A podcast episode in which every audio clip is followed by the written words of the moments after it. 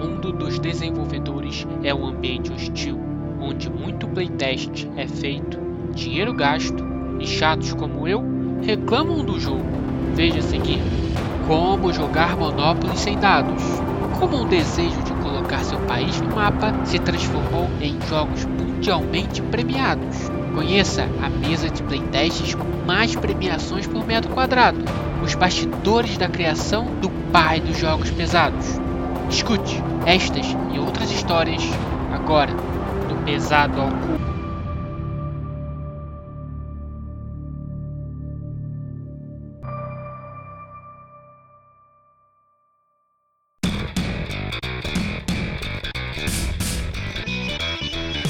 Olá pessoal, bem-vindos a mais um Pesado ao Cubo. O meu nome é Vital Lacerda e espero que gostem deste programa. O meu nome é Mário Medeiros e é, não vou falar mais nada porque eu acho que o principal do episódio já tá dito. Com vocês, entrevista com Vital Lacerda. É isso aí, pessoal. Aqui é João Amaral e vou guardar minhas ações executivas mais pra frente. Fala galera e ah, não acredito! E com vocês, o nosso convidado. Fala aí, Marcos. Olá, pessoal. É um prazer estar aqui de novo e conversando com o designer da Serra, o game design. Então, galera, estou aqui com o Fábio da Mosaico Jogos. Cara, é um grande prazer ter você aqui conosco hoje e ainda mais alinhando um episódio especial de Vital Lacerda com a Mosaico Jogos, que está trazendo vários de seus lançamentos. Falei, cara, tudo bem? Olá, pessoal, bom dia, boa tarde, boa noite, dependendo do horário que você está ouvindo o podcast desse pessoal maravilhoso, pesado. Oh, Conhecem da matéria, levantaram uma bandeira de falar que jogo pesado também merece carinho. Sem dúvida, muito carinho e dedicação. Dedicação é para jogos pesados, né? Queria saber sobre esses lançamentos que você está trazendo aí pra gente, Fábio. Olha, muito bom. Nesse momento que nós entramos pré-venda, dia 20, então dia 20, meia-noite, o aguardadíssimo Mas, que é considerado já um dos melhores ou o melhor jogo de série. Opa, reserva minha cópia já, hein? Eu vou comprar. É, então. nós vamos ter também o próprio Escape Land, que é muito legal também, tem uma premissa muito bacana. Para surpresa de alguns, nós vamos trazer quantidade limitadíssima, mas vamos ter o vinhos também, tá bom? Nós vamos trazer vinhos deluxe aí também. Olha, é exclusivo? Nós colocamos agora, é, a primeira pessoa que a gente tá gravando falando sobre o jogo é vocês. Exclusivo, galera, olha só, que legal. Tem muita gente querendo e gera essa oportunidade aí do pessoal que é aqui no Brasil. E, então agora, ó, ó, recado aí pro João, que não tá aqui com a gente, mas tem que ter o vídeo no YouTube do Vinhos agora pro pessoal poder jogar. Exatamente. Vídeo de regra. É, bora trabalhar. é claro que também vamos o Deluxe e o Deluxe Plus. E a arte do Ion Tully, né? O Tulo em tudo. nosso, nosso mote aqui. Sensacional, cara. Já era um bom jogo, foi excepcional, exatamente. A arte ajuda. Já era um ótimo jogo e agora ficou ainda mais fora da curva com a arte. E nós teremos também, para todos que comprarem, vai receber os vestidos, vestidos brasileiros. Olha! Então, você vai ter os vestidos é, brasileiros. Na verdade, é português, né? Um pouquinho da, da nossa cor aqui, né? Tive a oportunidade de jogar todos esses jogos que você falou. Muito bom ver eles vindo para cá, assim, em alta qualidade, todas as versões deluxe, né? YouTube em tudo, como você falou. Amanhã. Amanhã. Pré-venda dia 20, meia-noite um. Muita gente aguardando isso daí. É, a gente espera que consiga atender a todos. E o pessoal que não conseguir, não se preocupem, ano que vem a gente traz mais algum lote, mais coisas para chegar, né? Steam, o pessoal fala tanto, é uma das coisas aí eu também quero no Brasil. Oh, legal. Então, de quantidade limitada no site, quem comprou, comprou, quem não comprou, ano que vem. Ano que vem. Beleza. Não precisa ficar, arrancar os cabelos. Vamos continuar com a parceria. É, já temos aí o próprio mercado, né? Boa, Ô, oh, legal. Novidade. Esse é novidade. Esse é novidade. Tá com várias outras coisas aí. Muito assunto pro pessoal, pessoal.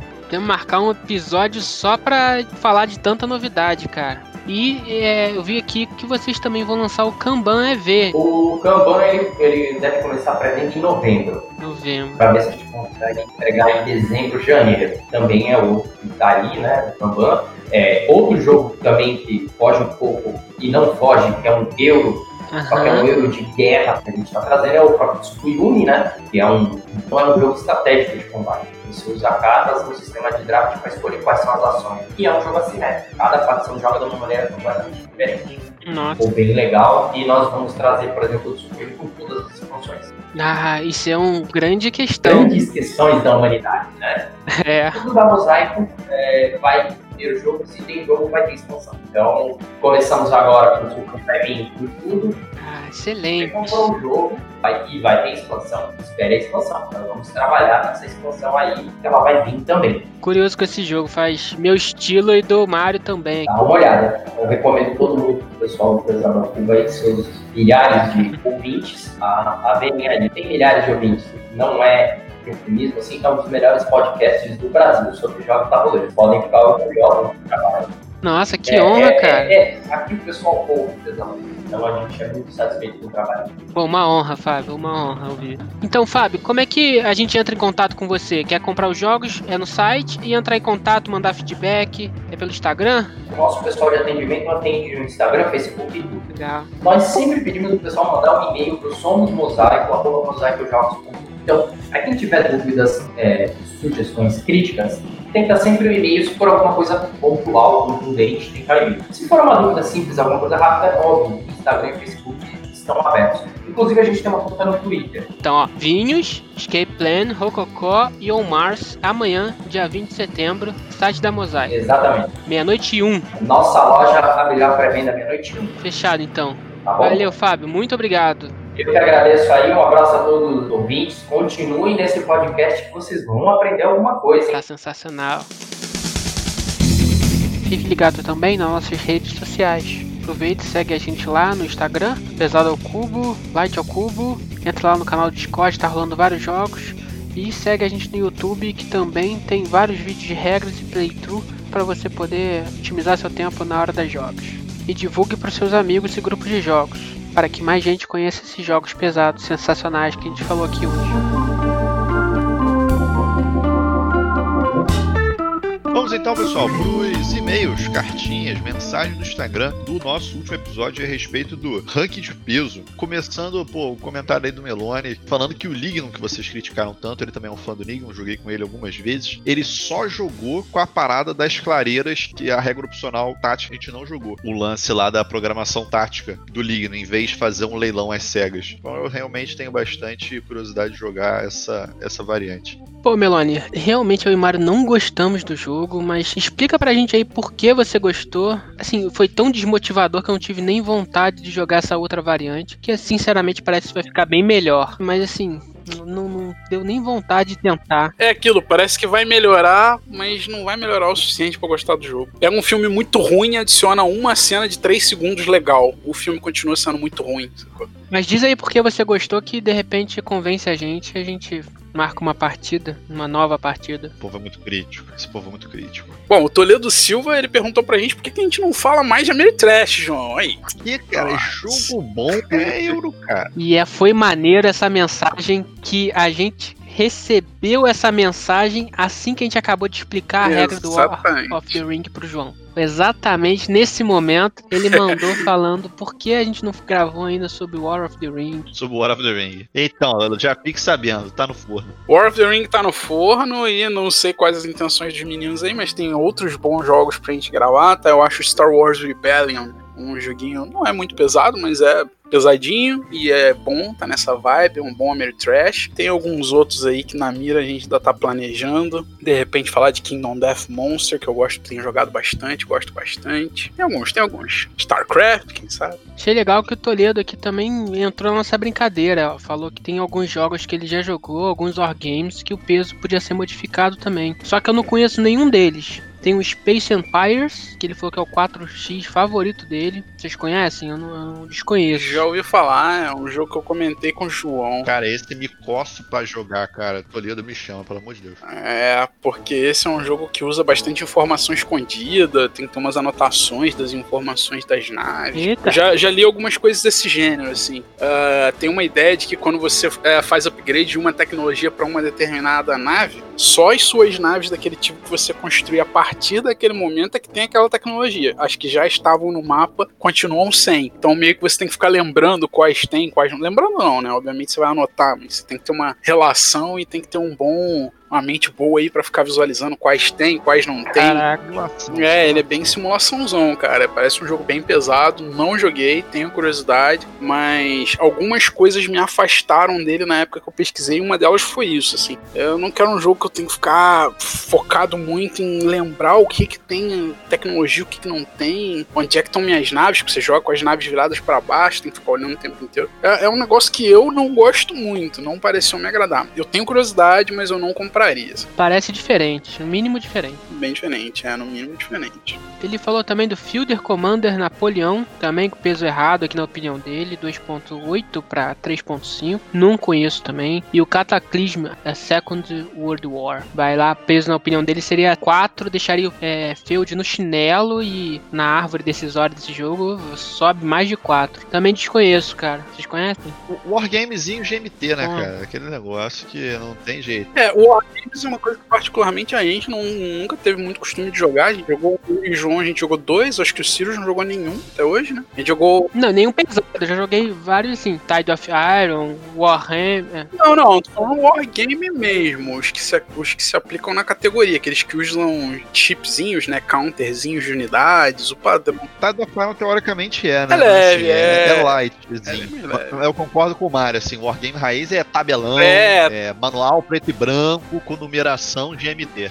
É, pois é. A gente jogou pouco. É, o Wargame é uma coisa que a gente deve aqui no podcast. Ô Toledo, vamos marcar de jogar, cara. Ensina pra gente aí alguns maneiros. A gente tá devendo nessa área. É, o que eu tô aí, eu preciso aprofundar mais no coin. Só foi o Fire and the Lake até agora, mas eu tenho vontade de jogar um coin com quatro jogadores. E coin pra mim parece ser um jogo pra quatro jogadores. Pois é, a maioria dos coins. Temos aí no comentário do Gizzy, que tá bem presente em nossos jogos online. Quem não se ligou ainda, vamos junto lá no, no nosso canal Discord para marcar as jogas. E ele concorda comigo que a classificação do BGG aí das notas poderia ter uma quebradinha, cara. Porque aí você consegue. Quem tem noção de valor quebrado, dá valor quebrado. Quem não tem, não dá. É muito simples. É, eu penso dessa maneira. Dá ou 3 ou 4 é muito hardcore no jogo quando eu vou dar nota de Eu acho mais fácil, na verdade. Se você tivesse a possibilidade de dar quebrada, a galera ia se perder mais. Um comentário legal também que a gente recebeu foi lá no YouTube, João, pedindo pra você gravar as regras do High Frontiers. Só manda missão tranquila, só missão tranquila. Mas assim, cara, na verdade, eu tenho já gravado a regra do High Frontier. Opa. Só que a gente gravou a terceira edição. Primeira coisa, foram em três jogos diferentes. porque Eu acho que o jogo deve ser ensinado como básico, intermediário e avançado. Além da partida completa, que a partida completa não tá gravada, mas o- as regras estão gravadas. A única questão é o seguinte: tá esperando aí pelo pessoal da Mosaico o o For All, né, cara? O High Frontier For All. Que eu acho que vale mais a pena a gente gravar com o High Frontier For All do que com a terceira edição, que poucas pessoas vão ter acesso. Essa é a ideia. Quando será que sai esse For All? Pois é, o For All tá dependendo aí lá de fora, tá dependendo da Ion Games, tá nem dependendo da Mosaic, pra falar a verdade. É difícil. O Jairo TX aí mandou uma, uma mensagem um pouco maior pra gente, um comentário um pouco maior, falando basicamente do motivo pelo qual ele acha que o Feudum é um pouco mais pesado, que é a ideia do design gráfico. Para ele, o design gráfico do, do Feudum, o designer optou por fazer um design mais minimalista graficamente, deixar o jogo mais bonito, minimalista no sentido de informações de regras, né? E que isso acaba atrapalhando. Ele deu o exemplo, por exemplo, do novo Press, o Lancashire. Você tem informações detalhadas da ordem das construções. E isso facilita, que no antigo você não tinha. Você tinha uma pilha de construções e você tinha que ou memorizar ou toda hora ficar olhando. E isso trazia um pouco mais de peso pro jogo. Eu acho que eu concordo. Acho que isso pode é uma das coisas que ajuda no peso do jogo ou na leveza né, do jogo. É, eu concordei bem aí com o Jairo, até falei lá com ele que, pô, hoje eu descobri que ele tem um jogo de desenvolvimento que ele mesmo fez a arte. Então acho que ele tem essa parte do dom artístico que se liga até mais nesse, nesse quesito. E a arte é legalzinha pra galera. Eu até comentei com ele sem saber. Eu falei, pô, cara, que arte legal. Então, olha, a arte também é minha. Pô, maneiro. Então, realmente, é. Ele com certeza tá se ligando nisso e eu concordo com ele. A gente fala bastante aí do, do Yotu, que tava voando baixo fazendo arte de tudo que é jogo. Mas ele, por exemplo, costuma fazer um design gráfico, né? A parte funcional da arte bem interessante. E isso com certeza ajuda no peso.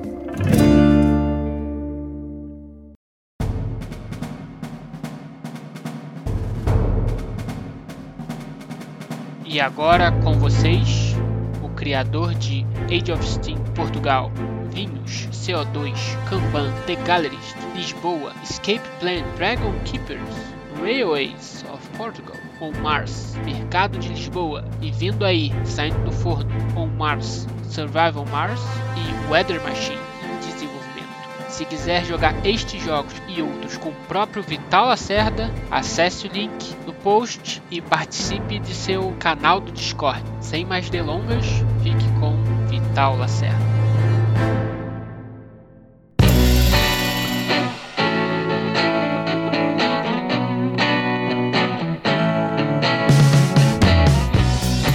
Rapaz, estamos aqui hoje com o Vital Lacerda. Um enorme prazer receber você aqui no Pesado ao Cubo, Vital. Oi, toda a gente. Obrigado pelo convite. Pô, a gente agradece aí, cara. Obrigado pelo, por aceitar nosso convite. A gente gosta bastante dos seus jogos e, pô, é uma honra estar recebendo você aqui no programa. É bom ouvir isso. Obrigado.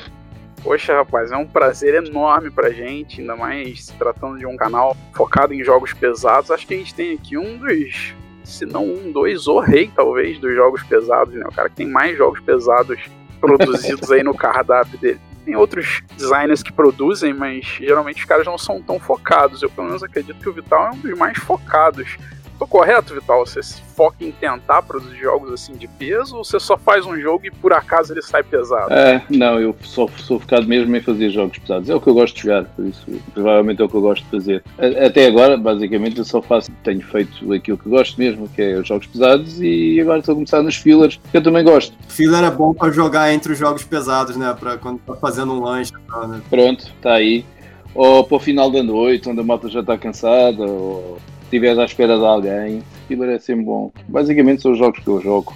É o jogo pesado de uma, uma noite, duas ou três horas, ou quatro horas, não importa. E depois coisas pequenininhas pelo meio. Ou para acabar a noite, ou para começar a noite de jogo. Então você é tipo um 880, ou levinho, filezinho, ou pesadão. é, um é isso? Tal e qual, é.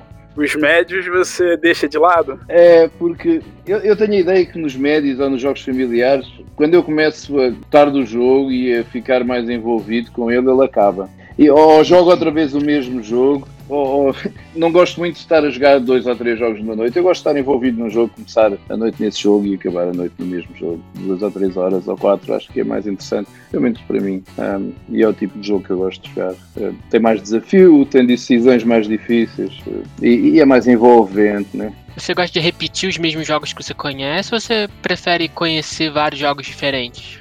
Uh, por deformação profissional eu tenho que estar sempre a jogar coisas diferentes, né? E, e, mas eu também, eu também jogo jogos mais pequenos, jogos médios e jogos familiares, até para ver as, as mecânicas e o que é que está a fazer e o que é que foi feito. A minha preferência com os amigos da, da noite, uh, jogos longos, é o que eu prefiro jogar. Aproveitando esse bate-bola, então, diz aí pra gente, se você for escolher assim, um jogo que é o jogo da tua vida, qual é o melhor jogo que você acha assim que você já jogou? De tudo aí que você já jogou, uma bagagem enorme, você teria um que eu conseguiria escolher? Sem contar com os meus jogos? É, vamos, vamos dividir essa pergunta. Um jogo seu e um jogo outro designer. Vamos dividir assim então. Né, sim, é sem dúvida o Brass. O Brass uh, Lancashire é o primeiro original. Uhum. Esse é o, é o, jogo, é o meu jogo. Eu devo ter, sei lá, um, eu, eu, à mesa tenho marcados à volta de 100 jogos Brass uh, presenciais e devo ter para aí uns 500 online. Caramba! Houve aí uma altura que eu jogava muito Uh, há, há, um site em que tem o jogo e eu jogava, estava sempre envolvido a jogar o jogo, que era por turnos, portanto eu recebia o e-mail e ia lá jogar. Uh, e acabei por fazer mais de 500 jogos disso. Sim. É uma bagagenzinha de Braz, eu tenho minhas 20 partidas, mas muito longe das 500. é, devo ter 10 e olha lá. Ah, eu comecei a jogar Braz quando ele saiu, dois, estamos a falar de 2007 uhum. provavelmente, né? 2007, 2008, acho eu que foi na altura que ele saiu. Portanto, já lá vão 12 né, anos ou 13 anos. A, a mulher é engraçada, eu às vezes estava aqui com os amigos, com os meus amigos a jogar aqui em casa, a minha mulher passava e dizia, vocês parecem que estão a jogar sueca. A, su a sueca é um jogo, eu não sei se se chama o mesmo aí no Brasil, mas... Nem sim. É, é aquele que tu tens os naipes e só tens que apetecer e vais ganhando vagas. Isso, né? exatamente. Né? jogas, toda a gente joga o mesmo naipe, quem tiver a, naipe, a, carta mais alta, tu podes cortar porque tens um trunfo. E aquilo é um jogo que tu estás sempre a bater cartas, né? é um instantinho, tá, tá, tá, tá, tá, tá, tá, acabou uma partida, joga outra vez.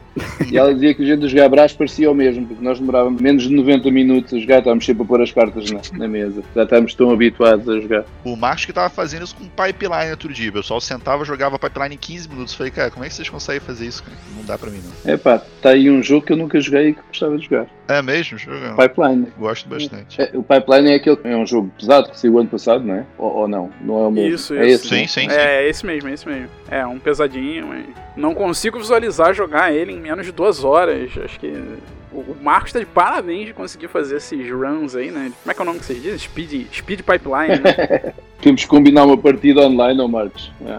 Ensina-me o jogo. O Pipeline consegue jogar em, em meia hora por jogador. Então, com quatro jogadores em duas horas, com três jogadores em uma hora e meia, a gente conseguia numa noite de jogar duas partidas seguidas. Uma noite eu vi vocês jogando três partidas lá no Balai. Isso acontecia mesmo. E você deve lembrar do jogo, Vital, porque a arte dele é do Otul também. É do. Eu sei, eu sei, eu sei qual é o jogo. E todos os anos jogar, mas ainda, eu não tenho o jogo. E desde março que a gente não joga com outras pessoas e eu não tenho Sim. jogado com ninguém que tenha o jogo ainda e gostava muito de jogar. A última vez que eu o vi estava na GridCon do, do Paul Grogan, eh, que ele fez uma em Inglaterra, e eu estava lá e vi o jogo na mesa, mas acabei por não jogar. Foi a última vez que eu vi, mas gostava. E eu ouvi a entrevista do designer, pareceu-me muito interessante e eu gostava de o jogar, sem dúvida. E temos que combinar uma partida, Marcos. Já que jogas tão depressa. Está tá, tá em- tá no Tabletopia, não está? Eh, provavelmente. Eu acho que deve ter ele sim, se eu não me engano. Até estão lançando agora o mesmo autor, tá- ele lançou o Curious Cargo, lançou não, tá pra lançar o Curious Cargo que é pra dois jogadores. Tava conversando com o Marcos antes de você entrar pra entrevista, que é um que ele vai lançar agora, com o- seguindo, eles reduziram, né, fizeram um filler do, do Pipeline também, é outro que deve ser interessante. E jogadores não é um formato que você gosta, né, Vital? Acho que eu nunca vi você falando de fazer um jogo só pra dois jogadores. É, eu- eu- normalmente não, Eu ainda não pensei nisso. Não quer dizer que não faça um dia, né? Eh, mas eh, o, o meu o número ideal para mim é, é quatro jogadores. É como eu gosto de fazer os jogos e quase todos são quatro jogadores. Tenho o Escape Plan tem para cinco, eh, mas eh, fora isso é sempre quatro jogadores. É o ideal. Que é, os quatro lugares da minha mesa aqui em casa. é isso. Eh, basicamente. É, eu concordo contigo e eu acho que todo mundo aqui concorda, né? Os quatro jogadores é o sweet spot pra João É. e É, também, a eu gente já conversou sobre isso, tô errado, né? De maioria das vezes sim. Eu acho que al- alguns jogos três, mas os três normalmente são jogos que me incomodam assim, ah não, cara, com quatro, ou fica um AP muito grande, ou a, a demora da- do retorno à rodada em você fica muito grande por algum motivo. Mas aí depende mais do grupo, né? Nem tanto do jogo. É, o- eu, eu também concordo com isso. O, o AP normalmente é mais do grupo do, do jogo, não é? Eu, eu gosto de jogar depressa. Eu, eu tenho um problema, de vez em quando faço um dos. E, e sou um bocadinho gozado até no meu Discord por causa disso. Quando estou a jogar, eu. Ai, espera, que eu quero voltar para trás. Eu não tenho muito AP, mas depois também não penso muito e depois arrependo-me É jogar. É, mas é, nem, nem toda a gente gosta de. deixa fazer isso, não é? Mário gosta disso aí. Mas, mas pronto, eu gosto de jogar com outras pessoas e estar na conversa. E o Marcos tem estado em muitos dos meus jogos ultimamente. Só não joguei o Dragon Keep. Mas, ó, Vital, então, continuando a pergunta que a gente fez, seu jogo favorito seu, dos jogos que você fez, qual que você tem mais orgulho ou que você gosta mais de jogar, que você acha mais divertido de jogar? A minha resposta para isso é prática, normalmente é sempre o próximo. Sempre o próximo O que vai lançar. é o que vai lançar. É Certo. Senão, resposta. senão não vale a pena fazê-lo, não é? Se não é melhor do que os outros, não vale a pena fazê-lo. Eu, eu não tenho, não tenho um jogo favorito. Eu, tanto jogo uns como outros. Aliás, o Marcos combinou no nosso Discord fazer um jogo sempre à terça-feira e, e o jogo, a princípio, vai rodando. Parece que o próximo vai ser o On Mars, não é? É o que tem mais votos agora. Ah, por isso, eu, eu não tenho um preferido. Gosto muito de jogar quase todos ainda. Ainda gosto de jogar quase todos. Ah, provavelmente, eu estou a dizer quase todos porque há alguns que eu já não jogo há algum tempo. Ah, eu já não jogo Escape Plan há algum tempo, já não jogo. Depois aquele, o pequenino, o último, aquele dos dragões que fiz com a minha filha, esse já há séculos que não jogo também. Ah, mas eh, de resto, Lisboa, o Vinhos, o Vinhos joguei com um amigo há, há uma semana. Ah, jogámos Kanban semana passada, online. Um, o Lisboa, estou com algumas saudades que já jogo há algum tempo e gostava de voltar a jogar. O On Mars tenho jogado nos playtestings ainda, porque a gente está a fazer lá no Discord, estamos a fazer expansão ah, cooperativa para o On Mars e, e, e temos jogado o On Mars basicamente, porque as regras são as mesmas, não, é? não mudam muito, tem algumas regras novas só para atenção. E assim, baseado na sua resposta, eu presumo que não tenha nenhum jogo seu que você não goste, assim, que você acha que não ficou tão bom no final das contas, que, não sei, de repente porque a, a editora apressou o lançamento, alguma coisa assim, não tem essa situação com você. Você acha que todos os seus jogos estão do jeito que você gostaria? É, acho que sim, senão não os lançava também, não é? Eu, eu tive um bocadinho, eu posso dizer isso, aliás, nem devia dizer isto em público, mas eh, Aqui é O hora. On Mars teve a falta de uma página para eu conseguir meter todas as regras que queria. Eh, e no, no solo, no solo, no jogo a solo. Eh, eu só tinha duas páginas e tive que condensar um bocado as regras dentro dessas duas páginas. Eh, e foi uma falha minha, eu devia ter insistido com o editor. Não vou tornar a fazer isso. Mas é talvez a grande falha que eu tenho nos meus jogos terá sido essa. Entendi. Mas felizmente há aí malta que gosta do jogo e já tem feito e já fez as regras como deve ser, ou seja, ah, fez-me perguntas e eu respondi sobre o que, o que faltava no jogo, ou o que estava com as maiores dúvidas e depois alguém fez um, um PDF com as regras completas, como devia ter sido no livro de A regras. comunidade acaba completamente. É, é mais uma falha no livro de regras do que no, no próprio jogo, né? porque eu tenho o jogo na cabeça, não, não, não consegui se calhar foi meter as regras bem explícitas todas né? nas duas páginas. Provavelmente uma, ma- mais uma página tinha dado jeito. Ah, mas tá bom, pelo menos tá satisfeito aí no geral com, Sim, com as suas resto, sim. Acho sim. que é importante. É a minha filosofia fazer só jogos que eu gosto de jogar. Ahm, até porque o o alvo para quem eu desenho é, é- sou eu. Ou seja, não sou eu, mas é, é pessoas, são pessoas que gostam de jogar o mesmo que eu gosto. Por isso é mais fácil para mim estar a desenhar para mim, né? e por isso eu acabo por gostar daquilo que, que jogo. Isso aí acaba que isso faz um design autêntico, né? Não é aquela coisa, você faz uma coisa simplesmente por fim comercial, aquele negócio que vai lançar, que vai ter público. Lógico, vai ter público, como você falou, é o público que gosta do estilo de jogos que você gosta, como a gente gosta, como a gente sabe que tem pessoal que gosta. Acho que isso acaba que você coloca até mais paixão, mais desenvolvimento no teu design, porque é uma coisa que você gosta. Eu acho que é o mais importante, né? É, aliás, até ia ser muito doloroso para mim estar a fazer durante um, um jogo destes que demora dois ou três anos a desenhar, né? Uhum. Ah, e, e, e mais o playtest e tudo isso. E então ia ser muito doloroso para mim estar a trabalhar numa coisa durante dois ou três anos que não gostasse, não é? Ah, tem Sim, que ter sim. mesmo uma apetência e tem que ter motivação para continuar a desenhar o jogo. Ah, e, e pronto, e, e é o que eu faço. E felizmente as coisas têm corrido bem até agora. E Vital, eu te fazer uma pergunta um pouco polêmica aqui. Nossos convidados têm que responder uma pergunta. É, a gente gostaria de saber um jogo que você não gosta, assim, que não é da sua preferência, um estilo que você não curte, ou, ou talvez alguma mecânica que você não gosta de jogar, e talvez por isso não implemente nos seus jogos, né? Eu, eu não gosto de zombies, por isso o tema provavelmente não, não- nunca irei fazer um jogo sobre zombies.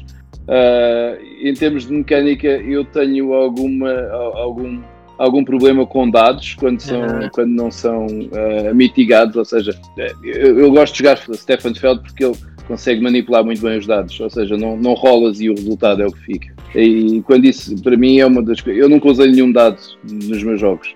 Acho que nem sei como usá-los, ah, ao contrário de muitos designers bons aí, como o Feld e como Tassini, que faz isso também, né? que usa montes de dados ah, e usa-os muito bem. Dados provavelmente é qualquer coisa que eu não, não consigo usar nos meus jogos. Já tentei, mas não consigo, não sei, não sei usá-los. Estamos juntos nessa. Dado pra mim é só pra marcar alguma coisa. Ah, não, tem cinco recursos ali, bota o dado de valor 5. É, é assim mais ou menos, por exemplo, um dos meus jogos preferidos do ano passado, aliás, o meu jogo preferido do ano passado é o Crystal Palace. Ah, e o Crystal Palace é um jogo é jogado com dados, né? Só Sim. que a diferença é que tu não rolas, tu compras o, o número que queres. Você não rola, você paga, né? Pois. E isso acho que é muito bom, sem dúvida nenhuma, assim. Isso eu gosto. Eu achei bem interessante a dinâmica dele. Por isso, eu posso dizer um jogo que não gosto muito, que rolas muito dados, e apesar desses, os dados às vezes até nem têm, assim, um- uma grande influência no resultado do jogo, que é o Marco Polo. É um jogo que toda a gente aí gosta, né? mas é um jogo mais familiar. Eh, E eu não É. gosto muito pelos dados. Eh, Não só pelos dados, mas também... Tem uma coisa que é engraçada, que é os superpoderes de cada personagem, né? Mas... eh, provavelmente isso desequilibra um bocado o jogo no meu, no, no meu ver. Um, é, há dois ou três personagens que são fáceis de ganhar, né? É, eu Fáceis também acho. ganhar. São bem fortes, né? Também não sou grande fã de É. Marco Polo, não. Você não costuma, né, Vital, colocar poder variável, personagem no- nos jogos, né? O início assimétrico, assim. Muita gente pede, né? E eu, muita gente, não muita, mas eu recebi algumas mensagens no On Mars, estava à espera que os jogadores tivessem poderes assimétricos. Assim. Eu no Escape Plan tenho, a expansão tem poderes assimétricos, ou seja, tu tens umas cartas que pões em cima do tabuleiro e que faz com que cada jogador tenha um poder diferente no início do jogo. mas não, não é meu costume. Eu, eu acho que a assimetria nos jogos consegue ser alcançada facilmente por, uh, pela, pelos primeiros movimentos de cada jogador. Estratégia, né? É, eu normalmente, em quase todos os meus jogos, tenho uma fase em que cada um escolhe qualquer coisa. Por exemplo, estava-me a lembrar agora do Vinhos, em que cada jogador, antes de começar o jogo, escolhe uma, uma, uma vinha. Uh, e isso dá-lhe um poder diferente para cada um, não é? Cada um começa de uma maneira diferente. É igual no Omar, você vai escolher o local que você vai começar, já é uma coisa que faz diferença. Por isso, e aí tens alguma simetria logo, não é? Não tem uma simetria grande no tabuleiro e pré-definida, mas sim, tem alguma simetria. Falando né, dessa sua. seu ódio, não sei se é ódio o termo, né? Mas o fato de você não gostar tanto de dados, a gente pesquisando, na verdade o Sirius, né, pesquisou, ele descobriu que quando você era criança, você fez uma house rule para jogar Monopoly sem dados. Conta pra gente como é que é essa história aí, você ainda lembra? foi, só isso, é, movias os peões, pagavas o movimento do peão, era só isso, não, não muda ah, é. muito. Uh, mas uh, pronto, o jogo é o, o jogo é ganha quem tiver mais dinheiro, não é? E pronto, e era outra maneira de tu, de tu gastares o teu dinheiro para poderes movimentar para os sítios que querias. Um, e, e funcionava, não me lembro bem como é que funcionava. Um, mas o que é certo é que os jogadores provavelmente tinham um limite do que tu podias pagar para ir mais longe ou mais perto, mas o que é certo é que os jogadores também pagavam aos outros bastante e caíam na casa dos outros, etc. E a coisa funcionava, mais ou menos. É, é, mas foi. Eu tirei os dados do Monopoly. Sim. E o Monopoly foi um dos grandes jogos que te fez querer conhecer novos jogos, jogos mais modernos, assim. Imagino que pra gente aqui, pelo menos pra mim, pro Mário e pro João, foi o Monopoly, Detetive, a gente jogava muito esses jogos e depois passou a querer conhecer coisas War, War também. Pra você foi mais ou menos o mesmo caminho? Assim, você jogava muito esses jogos ou eu vi que você jogava muito Mahjong também. É, são, são fases diferentes. Quando era miúdo, jogávamos muito no Polo. Eu tinha um jogo cá, que cá em Portugal, não sei se aí também, que era o Petróleo, uh, que eu tinha também. E havia um que era Obras de Arte. E o jogo também saiu no Brasil, provavelmente com outros nomes um, que era em que íamos a vários sítios comprar obras de arte, depois comprávamos obras de arte que eram falsas, mas nós não sabíamos, etc. E, temos, e também jogava bastante Cluedo, mas isso era mais miúdo. Uh, o Cluedo ainda é um dos meus jogos preferidos, não, não da maneira como o jogo é, mas uh, a parte da dedução eu gosto muito e gostava de fazer qualquer coisa ainda dentro do género. A minha apetência para começar mesmo a jogar jogos mais modernos foi bastante mais tarde. Uh, eu já devia ter uns. Foi à volta, sei lá, 2003 ou 2004. Eu tinha um casal amigo eh, às sextas-feiras, jogávamos sempre e jogávamos uh, Mahjong a maior parte do tempo. E um dia achei que epá, devia haver mais jogos do que o Mahjong, porque a gente já estava farto daquilo, não havia mais nada para jogar. Uh, e pronto, e, e, foi, e foi fácil descobrir o BGG, uma pesquisa na net, né? Foi a primeira coisa que apareceu foi o Board Game Geek. E a partir daí comecei a ver o que é que lá havia no primeiros lugares. Uh, provavelmente até na altura o que estava mais à frente seria o Porto Rico uh, ou o Catan. Uh, foi o primeiro jogo que eu comprei e que comecei a jogar com amigos foi o, o Catan, depois o Porto Rico. Uh, e depois comecei, comprei o Tigre, eu lembro de ter o Tigres e o Frates e o Kylos, o Kylos ainda é um dos meus top 10 e continua a ser um dos meus jogos favoritos.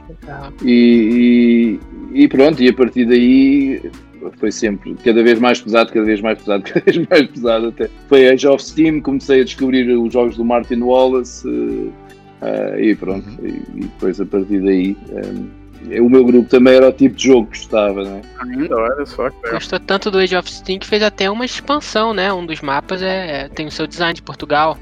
É, foi, foi, foi isso. E agora saiu agora essa expansão, mas também para, para, o, outro, para o outro jogo que é, que é, que é da mesma linha, que é o Rise of the World. Uh, mas um, foi, foi isso mesmo. Eu, quando eu queria meter Portugal no mapa, não havia jogos em que Portugal aparecesse. E, e eu era fã do Age of Steam, ainda sou. Eu tenho, não sei quantos mapas, eu tenho quase os mapas todos do Age of Steam. É mesmo os, os print and play e tudo. Uh, e jogávamos muito, muito, muito print, jogávamos muito Age of Steam, era um dos jogos favoritos uh, aqui do grupo, do primeiro grupo, que agora até se desfez, e muitos deles agora jogam só 18xx. Portanto, eles, a gente gostava mesmo de comboios, por isso. E eu pronto, eu resolvi experimentar desenhar o mapa e pus online. E, e foi basicamente aí que eu fiquei com a ideia de talvez pudesse começar a desenhar um jogo. Uh, eu pus online e a malta do BGG começou a fazer download e a dar algumas notas boas e, e se entusiasmou-me. uh, e, e, eu pensei, se calhar até consigo desenhar qualquer coisa e comecei a desenhar o Vinhos. Uh, foi isso.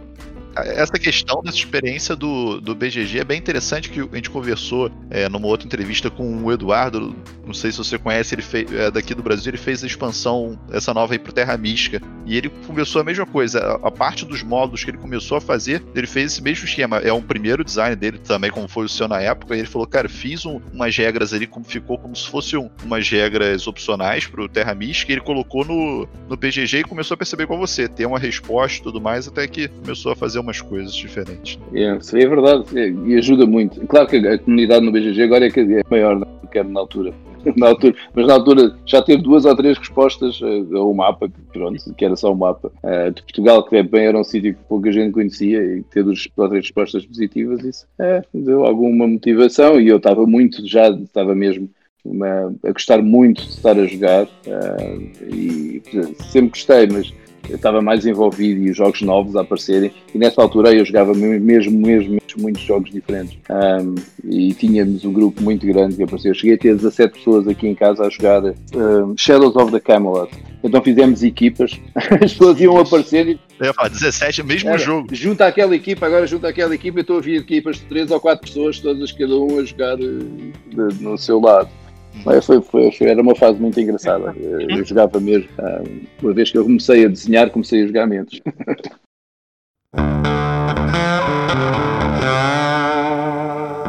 Desses jogos todos que você falou, uma coisa que eu noto é que eles têm bastante interatividade entre os jogadores, né? Brass faz isso brilhantemente, 18xx também, é, é, até Kylos, você tem uma interação entre os jogadores bem interessante. Isso é uma coisa que você tenta levar sempre para os seus jogos? É um sistema de jogo que eu gosto muito uh, e, e, acho que as pessoas têm que interagir entre elas para haver uma competição uh, mais interessante, né? Um, e, e, tento fazer isso. Não, não é uma coisa muito fácil e até muita gente diz que ah, não há interação. Não existe uma só definição de interação entre jogadores, né? Uh, há pessoas que acham que a interação é só quando tu tens take death no jogo, ou se fazes mal a outro jogador, ou tipos de interação que é só porque roubas o lugar, como por exemplo no Agrícola, em que chegas ali e tiras o lugar. E, e, isso depende muito de, de, que tipo de interação é que as pessoas jogam. Eu, eu gosto de ver os jogadores a interagir e muitas vezes a ajudarem-se uns outros, mas sempre a tirar mais benefício para eles do, do que nos outros, não é? É, sempre aquela, é sempre aquela decisão de eu agora vou dar este benefício a ele, será que me compensa mais ou é preferível não dar benefício nenhum e tentar jogar por outra maneira? E isso para mim é muito interessante quando consigo meter no jogo.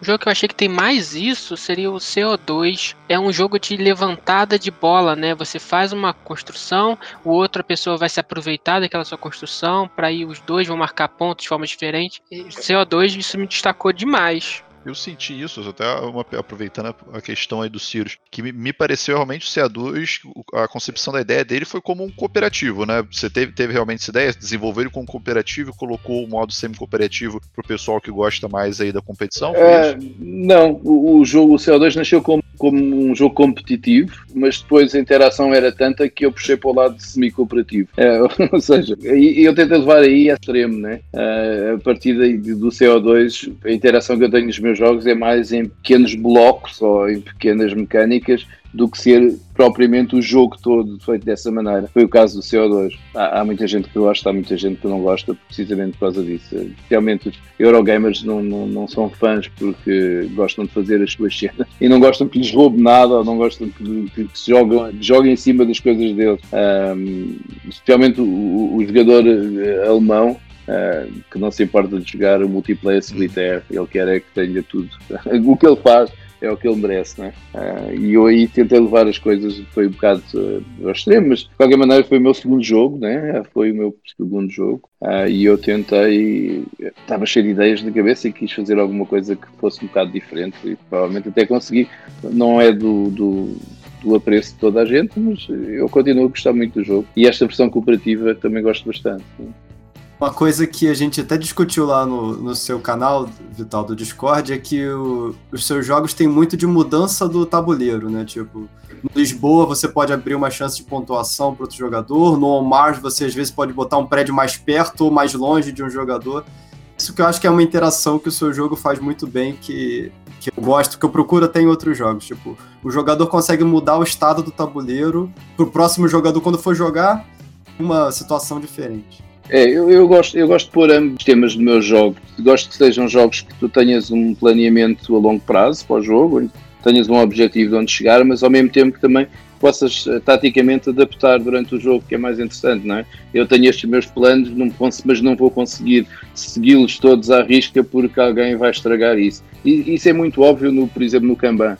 Uh, onde tu tens o teu plano ali definido, mas queres chegar àqueles departamentos, mas depois alguém chega lá primeiro ou está lá a Sandra que te vai uh, estragar coisas ou que vai tirar pontos e tu não queres e queres mudar os planos. A Sandra sempre sacaneia.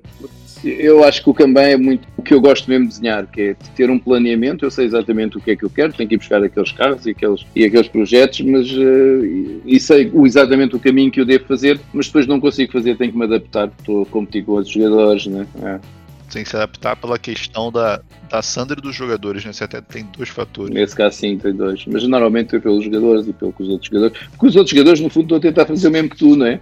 e, e está tudo a tentar fazer o mesmo. E se está tudo a tentar fazer o mesmo ao mesmo tempo, há alguém ali que vai ficar pendurado. Por isso essa é a sua dinâmica favorita, né? Mas você tem alguma mecânica favorita dentre as mecânicas mais famosas? Worker placement, controle de área? Qual a sua mecânica favorita? É, é, uma das minhas favoritas é controle de área, apesar de eu ter algumas, que é o área control, não é? Apesar de eu ter algumas, mas não é, não é uma mecânica que eu gosto de ter completa no jogo. Por, por, exemplo, o El Grande, o El Grande é baseado no área control, não é? E eu nunca conseguiria fazer um jogo só, só isso, assim. Né? Os meus jogos não são bem work placement, são mais um Seleção de ação, né? Seleção de ação, não é? Um, mas sim, o work placement é uma ação que eu gosto muito. Aliás, eu sou fã do Carlos e o Carlos é o mais puro work placement que existe aí, não é? Sim. As mecânicas nos jogos surgem mais para eu poder ir atrás do tema do que o contrário. Um, por isso, eu não, eu não posso dizer que tenho a mecânica favorita ou que aquele jogo vai ter aquela mecânica que eu gosto muito de usar. Não, é, é, é, é mais o que calha.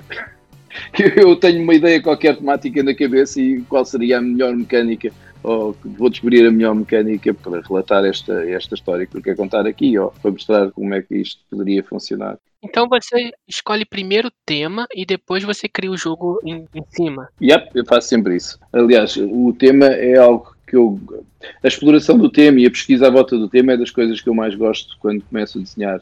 Sabes, aquilo do, do, do género quando um, Uh, um escritor tem uma folha branca e está à procura do, da primeira linha para escrever. Eu, quando tenho a folha branca, ou seja, vou começar um jogo uh, e, e arranjo, eu, eu, procuro um tema e depois faço uns bons meses de pesquisa sobre esse tema para saber se de facto eu gosto ou se consigo fazer um jogo daí. Provavelmente a pesquisa mais longa que eu fiz foi com o CO2, que foi quase seis meses para, antes de começar a desenhar o jogo, para perceber como é que funcionava o mercado das, do carbono, para perceber como é que se poderia, se, como é que eu poderia usar aquilo a favor das, uh, das diferentes regiões do mundo, como é que elas cruzam, essas, essas, esse carbono, as permissões de carbono entre elas que há empresas que ganham muito dinheiro com isso, não é? porque uh, eu estava a pensar agora numa marca, por acaso, de carros elétricos que tem, ganha essas emissões, mas como não polui nada, acaba por vender às outras marcas de carros que poluem mais e eles fazem-se ganhar dinheiro com isso. E, e, e, isso na altura eu, eu não sabia bem como funcionava e essa pesquisa levou-me depois a usar. Uh, mecânicas uh, relacionadas com, com esse mercado no jogo. Isso é uma marca de design que particularmente agrada bastante a gente, assim, quando a gente conversa, tanto eu, Mário, Ciro, Marcos também, eu que eu converso, a gente gosta disso, que a gente consegue sentir quando tá jogando um jogo exatamente nessa situação, né? Quando o designer, ele, ele construiu o jogo em cima do tema. A gente tem, a gente pega isso com seus jogos, os jogos do Vaz Vatio ali, o Dungeon Lord, Dungeon Pets, a gente sente isso também. Você comentou até do Feld. Feld é um que eu, eu, eu considero ele mestre de, de, de dinâmicas, né? De mecânicas. Ele cria umas coisas mirabolantes mirabolante, mas ele me parece ser matemático, não tanto focado no tema, né? Isso é realmente uma característica de design. É, eu acho que ele é genial, da maneira como ele manipula as mecânicas e arranja sempre mecânicas novas. Estava a pensar em, não há nenhum jogo de Martin Wallace em que ele não tenha uma ordem de turno eh, ou uma, uma, uma mecânica de ordem de turno que não seja original. Uh, mas no caso não será bem como o Fel, porque Martin Wallace trabalha sempre também em cima da, da, da, do tema. Ele era, ele era professor de história, ele usa muita história, baixa ver no gás, não é? Uh, ele usa a história em cima de jogos, mas em termos de mecânica, sim, é outro, é outro autor que para mim também é genial, porque ele não tem um único jogo em que a ordem do turno não, não seja alguma coisa especial ou inovadora, uh, e o Feld, na minha dados, é exímio, é que faça aquilo como ele, para mim, pelo menos. Uh, há algum tempo que eu não jogo jogos do Feld, uh, mas uh, joguei muito, dos primeiros dele.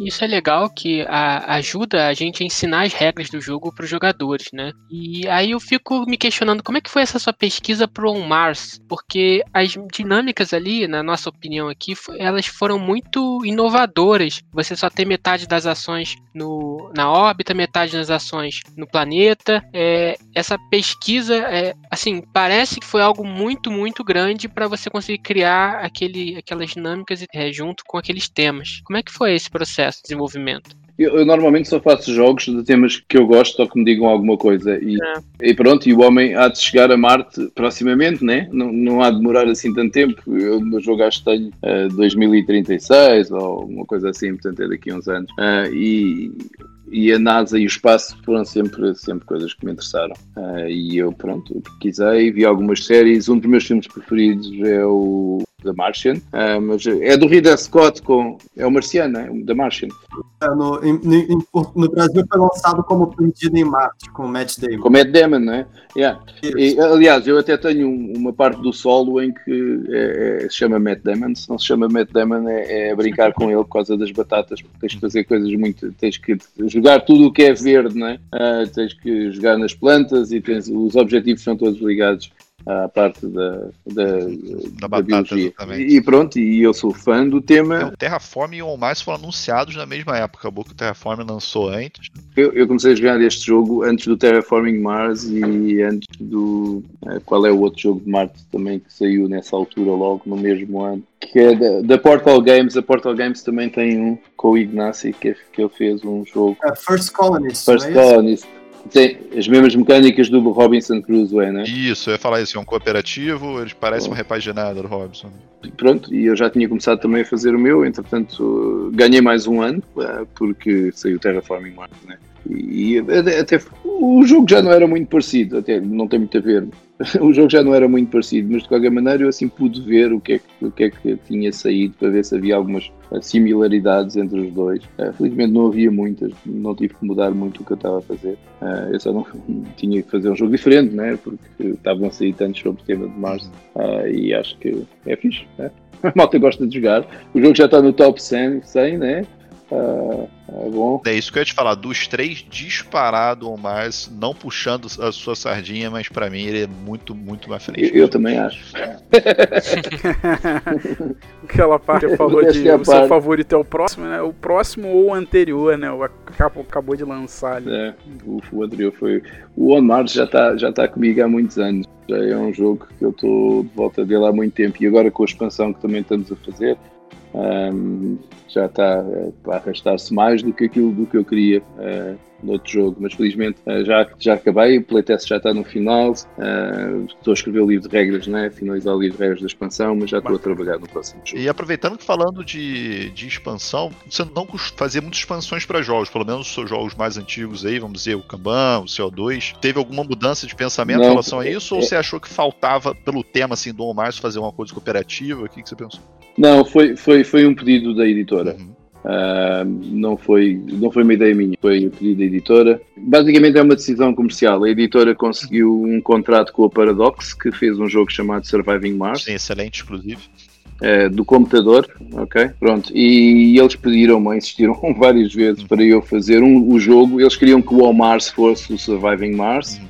Uh, e eu disse que não, que aquele jogo já estava pronto e que não tinha muito a ver, mas que eu podia depois desenvolver então uma expansão Entendi.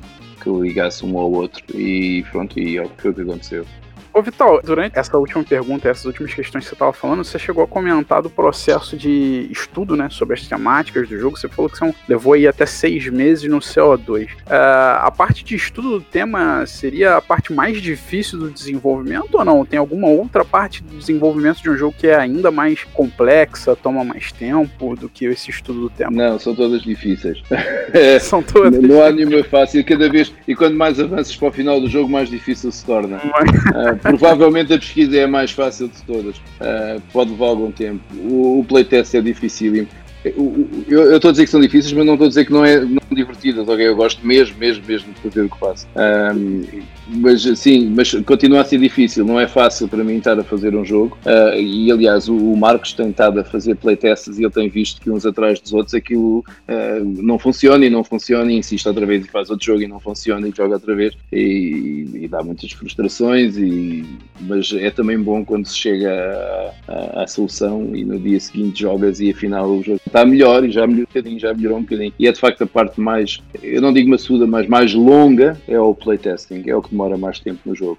A parte mais maçuda, ah, a parte mais maçuda é sem dúvida o livro de regras. Uh, essa é muito mesmo, muito maçuda, porque quando o livro está pronto, ou, aliás, quando o livro está pronto, ainda falta o mesmo tempo que demorou a fazer o livro para corrigir, para editar, para corrigir, para ver os erros, para, para, para ver os termos, estão todos uh, ligados uns aos outros, não há termos diferentes para dizer a mesma coisa. É um processo que é longo, é moroso é trabalhoso, mas felizmente eu trabalho com um dos melhores no mercado, pelo menos para mim, que é o Paul Grogan, uh, na edição do livro de regras, uhum. e eles têm ficado, os últimos pelo menos têm ficado uh, muito bons, são excelentes, uh, o trabalho dele é de facto muito bom, mas é de facto a parte mais morosa, do, do mais uh, aborrecida do jogo é o livro de regras. Não as regras em si, porque eu quando estou a começar a fazer um jogo, por exemplo, eu, eu, eu já comecei a trabalhar no Eder Machine há uns dois ou três anos, de vez em quando, mas eu vou escrevendo as regras. À medida que as coisas vão desenvolvendo, vou escrevendo as coisas, até porque separo um ou dois meses, depois já não me lembro o que é que eu tinha e como aconteceu há pouco tempo, parei durante três ou quatro meses o Eder Machine, não pus na mesa nunca, montei o tabuleiro e já não me lembrava do setup, já não me lembrava onde é que as peças entravam. Por isso, eu vou escrevendo as regras. Obviamente, não ficam em as regras escritas como depois eh, no final do printing, né? como os jogadores depois vão ler. Isso aí precisa de edição e precisa de muito trabalho. mas sim, é a parte mais, para mim, é a parte mais difícil, mais morosa e mais chata do jogo de tabuleiro, é o livro de regras.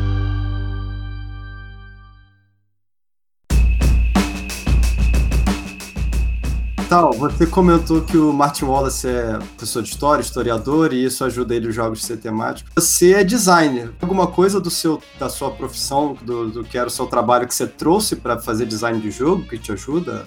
Claro que sim, não é muito diferente. o sistema, o, processo de criação, eu, eu era designer, mas eu trabalhei em publicidade durante 15 anos. A minha formação é de publicidade, marketing e publicidade. Uh, trabalhei em agências, tive uma agência, depois é que vim para casa há cerca de, sei lá, 10 anos, trabalhar como designer. Uh, o, o, o, processo de criação é o mesmo, uh, não muda, os passos são os mesmos, a maneira como se criam as coisas, à procura das respostas é a mesma. Uh, a diferença é que depois tem playtesting, na publicidade não tem, né?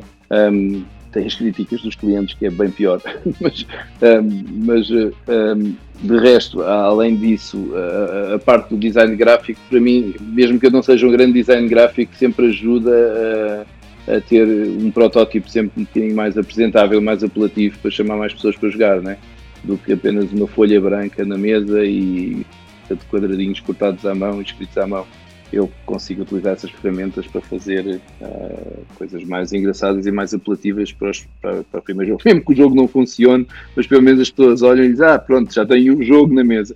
Um, e isso tem ajudado bastante, especialmente no princípio, quando eu era pouco ou menos conhecido. Né? um, que ninguém sabia o que é que ele sabia fazer e, de por cima, eu apresentava jogos que demoravam duas ou três horas a testar e às vezes mais. Uh, se o jogo não fosse minimamente apelativo, eu não, provavelmente não conseguiria chegar e arranjar playtesters para isso. E como é que foi esse processo do seu primeiro jogo, sua comunicação desse seu primeiro jogo com a editora, né? É porque é sempre uma barreira, né? Uma pessoa desconhecida chega lá apresentar um jogo, porque hoje em dia você trabalha muito com a Eagles, né? Mas no começo você já trabalhou com a Stronghold, com a What's Your Name. Como é que foi esse processo? Olha, foi, foi sorte. Eu tive muita sorte. Havia menos gente altura no mercado, né? Com, com jogos, a apresentar jogos. Eu já comecei no fundo o meu primeiro jogo foi editado em 2010, eu mandei para a editora em 2008, já foram 12 anos.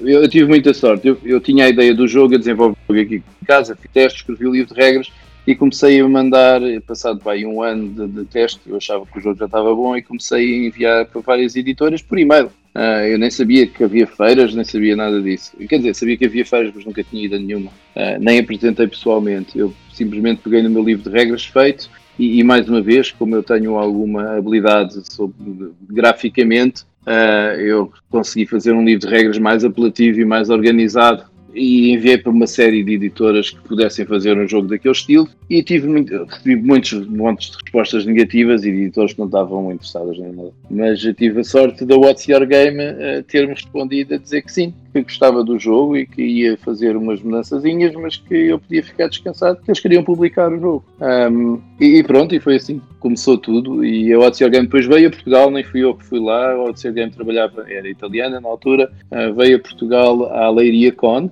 uh, e apresentou-me um protótipo do jogo uh, para ver se eu aprovava e se estava ok. E a gente jogou aí umas quantas vezes. Eu continuei depois, uh, continuaste depois e-mail a tratar das coisas e o jogo ficou pronto e saiu para o mercado. Mas saiu mais ou menos, porque o jogo era para sair em Essen 2010, mas depois eles não conseguiram a tempo e só, só havia lá umas cópias. Nem sequer foi vendido uh, como deve ser. Havia lá duas ou três cópias. E foi a primeira vez que eu fui a Essen nessa altura também. Apresentei o jogo quantas pessoas lá durante a feira. Parece que o jogo depois, quando saiu, finalmente teve alguma aceitação. Você, você fala calmo, Vital, mas deve ter sido emocionante, né? Receber esse sim de, pô, seu jogo vai ser feito, ver um protótipo. É, sim, foi muito, foi muito na altura. E, e, nem demorou muito tempo. Como eu disse, eu tive uma sorte, mas eu também acabei por ir procurar um alvo que não havia muito na altura, né? Uh, os jogos pesados havia muito poucas editoras a apostar nisso e eu tive a sorte de uh, tirar o jogo pesado para uh, a What's Your Game e eles aceitarem fazer o jogo que eles queriam. E era uma editora que estava a começar também a fazer jogos pesados na altura, estava, tinha editado o Kylos e depois resolveu editar o Vinhos. Foi, foi uma questão de timing, foi muita sorte da minha parte também. Mas e depois, como é que você foi parar na Eagles, que agora está trabalhando bastante com eles? Vi aqui nas pesquisas que eles queriam muito vinhos, mas vinhos não estava disponível, né? Tava com a Your Game. É, o vinhos depois estava com a Your Game e eu, entretanto, já tinha desenhado o CO2. Eu estava com o CO2 na mão já. Alguns editores uh, já tinham ouvido falar de mim por causa do vinhos e eu enviei, e eu na altura, entretanto, já tinha enviado o CO2 à ZMN, na altura, que era uma empresa americana, uh, que agora acho que já não existe, né? Uh, e que fez o Pandemic, foi eles que lançaram o Pandemic, né? E eles ficaram com o CO2 durante um ano e mandaram para trás, dizia que tinha problemas nas cartas e não quiseram fazer. Uh, e, mas eu, entretanto, já tinha andado a fazer também alguns, alguns contactos, também por e-mail com outras editoras, e foi a Geokix que pegou no CO2. Eu, no ano seguinte, ou dois anos depois, 2012, fui a Essen, apresentei-lhes o jogo e eles chegaram com esse, com o CO2. Uh, o CO2 teve alguma polémica no BGG, o que é sempre bom, né? e, e, o jogo, e, e, foi mais do, o meu protótipo do que o jogo em si, e o jogo teve várias vezes no top 1 do, do Hotness e, e, isso ajuda, e ajuda bastante as pessoas a conhecerem o jogo, né? Uh, e depois o tema era mais polémico nessa altura do que é agora, e houve muita gente que era contra e que não gostava e que deu mais notas ao jogo porque o tema era mau e outros que deram boas porque defendiam o tema e etc. E pronto, e isso, essa conversa aí ajudou um bocadinho também a puxar o meu nome ali para o meio do BGG o que é que aconteceu a seguir? Uh, entretanto, eu tinha entregue também uh, o Kanban, nessa altura, à What's Your Game, para ver se eles queriam fazer outro jogo, mas a What's Your Game estava a demorar muito. Consegui fazer o jogo depois com, com a Stronghold. Uh, a Stronghold quis pegar no jogo. Uh, e, e apresentou-me uma pessoa que foi muito importante para o desenvolvimento dos meus jogos na altura, que, que, era, que é um, um senhor chamado Pauline Cow, uh, que ele faz o desenvolvimento de uma série de jogos e nós trabalhámos quase um ano junto uh, e o Kanban saiu. A partir daí, algumas portas abriram-se, Uh, foi mais fácil de começar a contactar outras editoras, uh, mas eu estava a desenhar na altura o Galerista, né? Uh, que era o meu quarto jogo. E o Galerista, eu tentei um, falar com a Eagle Griffin Games nessa altura, porque eles tinham-me contactado que queriam vinhos, exatamente, foi como começou a tua pergunta, né? Eles contactaram que queriam vinhos, só que eu não tinha, eles pensavam que eu tinha os direitos só da Europa e que podia vender os direitos internacionais ou americanos para eles, mas não, o OCR tinha os direitos todos. Um, e eu disse, mas podemos falar daqui a uns anos que o Vinhos depois, ah, ah, os direitos vão de voltar para mim. Uh, e entretanto tinha o galerista e tentei apresentar-lhes o galerista. Só que eles não, não quiseram o jogo porque era muito pesado, demorava muito tempo, a Odyssey Game era muito pequena na altura, uh, desculpem, a Eagle Griffin era muito pequena na altura, e o que eu lhes disse foi, não faz mal, eu faço tudo uh, e entrego-vos o jogo pronto. Uh, e foi o que aconteceu. Eu fiz o jogo todo com um orçamento muito, muito, muito reduzido nessa altura, mesmo muito reduzido. E e foi quando encontrei o. Foi coincidência também, é por causa do Ian. Eu estou a contar aqui a história toda de seguida, Não sei se, se tem interesse para vocês, né? Não, por favor. Porque já é um vou, prazer. Já vou no quinto jogo para aí. Um, yeah, foi na, na altura, eu tive uma sorte. Eu, eu quando convenci a Eagle Griffin a dizer assim: eu combino, eu arranjo a equipa toda, eu vou procurar o editor, eu vou procurar o ilustrador, eu arranjo os quadros todos para meter dentro do jogo. E quanto dinheiro é que vocês me dão? E eles disseram uma quantia muito baixa. E eu disse: bem, tenho que fazer este jogo com esta quantia. E tive uma grande sorte, porque na altura o, o Ian O'Toole também não estava no mercado ainda, andava à procura e ele enviou-me um, um, um e-mail nessa altura a dizer: Olha, gosto muito dos teus jogos, gostava de desenhar um, gostava de entrar no mercado e gostava de desenhar um. E eu disse: Olha, foi mesmo a tempo, porque eu estou à procura de um ilustrador para fazer o meu jogo agora. Um jogo que tenho na foi o galerista. Ele fez o galerista, a ilustração do galerista, ele fez para aí em 15 dias. Nossa, 15 dias. Isso porque o jogo tem um monte de arte original, né? Essa, ah, aqueles, as artes deles A, todas. a arte original não foi toda dele, ok? Eu, eu fiz porque eu andava à procura em bancos de imagem e os bancos de imagem não tinha budget sequer, não tinha dinheiro suficiente para pagar eh, o- Uhum. o- eh, os- as pinturas e as fotografias de banco de imagem. Então o que eu fiz foi andei de- em vários sites de arte a perguntar às pessoas se me queriam mandar alguma arte original, pessoas amadoras, que eu oferecia um jogo em troca que foi o que eu tinha combinado com a Eagle Griffin. Epá, e, e consegui imensa arte.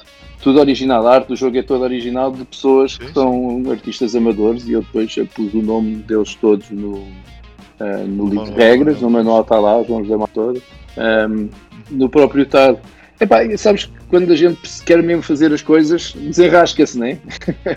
Você é um agregador, então, né, Vitão? E você full time trabalhando no jogo ou você ainda trabalhava fora? Não, não. Porque, não, não. nossa, todo trabalho que você tá falando que teve, É, incrível. Era, era- foi, foram umas boas horas, sim. Ah, mais playtesting, que também foi eu que fiz o playtesting todo, os protótipos, tudo isso. Mas ah, a motivação era muito grande. Eu queria arranjar uma editora que, que fizesse aquele jogo.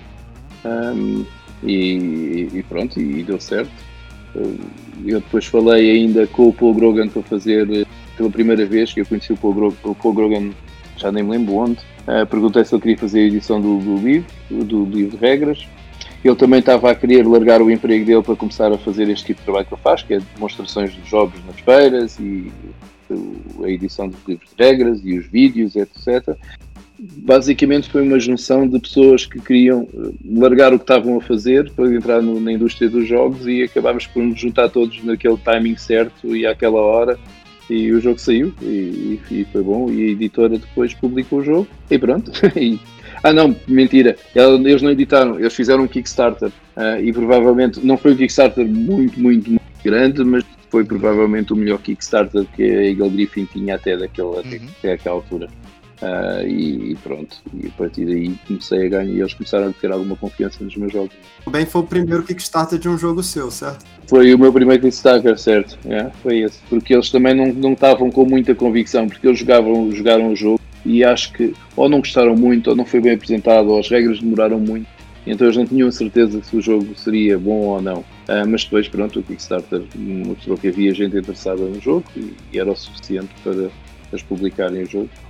Legal. Vital, aproveitando essa questão que você comentou do Playtest, a gente tá vendo muito, mais com essa questão de pandemia e tudo mais, essas plataformas digitais de jogar, Tabletop, Tabletop Simulator, como é que você vê elas, principalmente para essa questão do Playtest, que você faz bastante no teu grupo, na época do Omar, joguei uma vez com o Marcos, o Marcos tá mais junto aí contigo no grupo, fazendo bastante coisa, isso, o que isso mudou no teu desenvolvimento? Você acha isso muito, muito mais benéfico? Você prefere o Playtest realmente do jogo na mesa? O que, que você acha nesse sentido? É, mudou tudo, né? É, mudou mesmo tudo. É, é muito mais rápido fazermos playtest online e no dia seguinte mudarmos umas imagens e o que queres corrigir e pôr outra vez online e jogar outra vez seguinte. Mudou tudo por muitas razões. O que não quer dizer que eu só faça playtest online, isso não é verdade. Tenho que fazer playtest também, até porque as pessoas jogam presencialmente, não jogam só online, né? É, ultimamente, por causa da, da pandemia, tem, sido, tem acontecido mais jogar online do que, do que presencialmente, mas não é o normal de um jogo de tabuleiro. Ah, e, e a psicologia à volta, da maneira como as pessoas ah, enfrentam os desafios que um jogo traz, é muito importante para um designer assistir e ver e corrigir e editar as coisas. No jogo online tem grandes vantagens, por,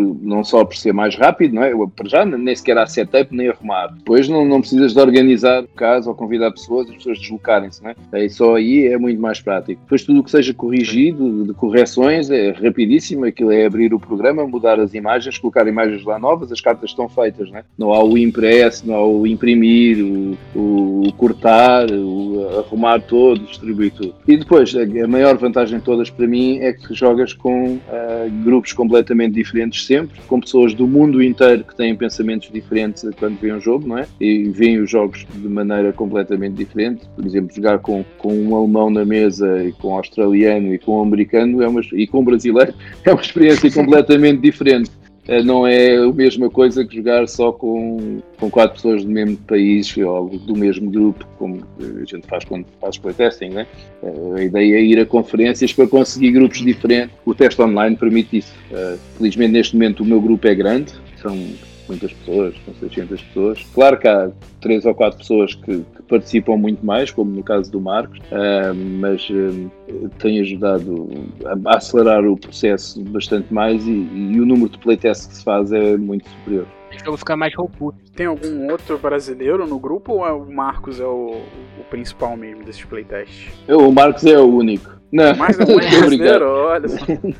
brasileiro? Ah, não sei. Acho que existe, Marcos. O, o, Rodrigo acho que é brasileiro, Vital, que tem jogado. Mas o, yeah, o Rodrigo, mas o Rodrigo é recente no grupo, não é? Ele joga mais em casa, acho que ele imprimiu o deck do solo e joga em casa com a esposa. É, ele tá a fazer o solo, certo. Participa tanto do é. jogo online com a gente.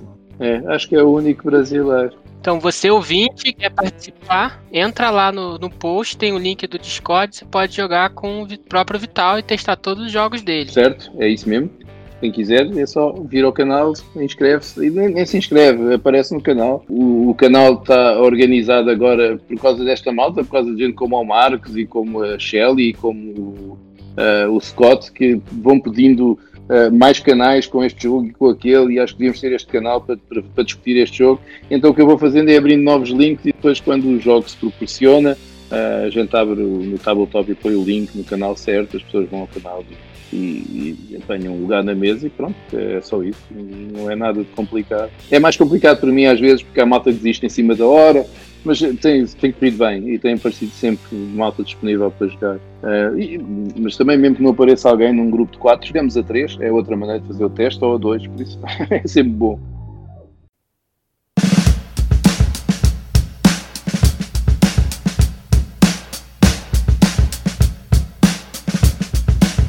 Tem, tem alguma complicação das pessoas uh, terem dificuldade de entender que é. Eu imagino que elas não estejam ali tanto para brincar, né? Porque o playtest você tem que ajudar o designer. Você não tá ali só para jogar e se divertir. Você tem que dar o, o, feedback depois. Você tem que falar depois pro cara o que, que você sentiu. Você tem que tentar ajudar. Você tem dificuldade com isso, com algumas pessoas, ou é bem tranquilo? Não, é, é não, não importa para mim. Eu, as conversas que as pessoas têm durante o jogo uh, vão, vão-me dando feedback suficiente para eu perceber como as coisas estão a correr.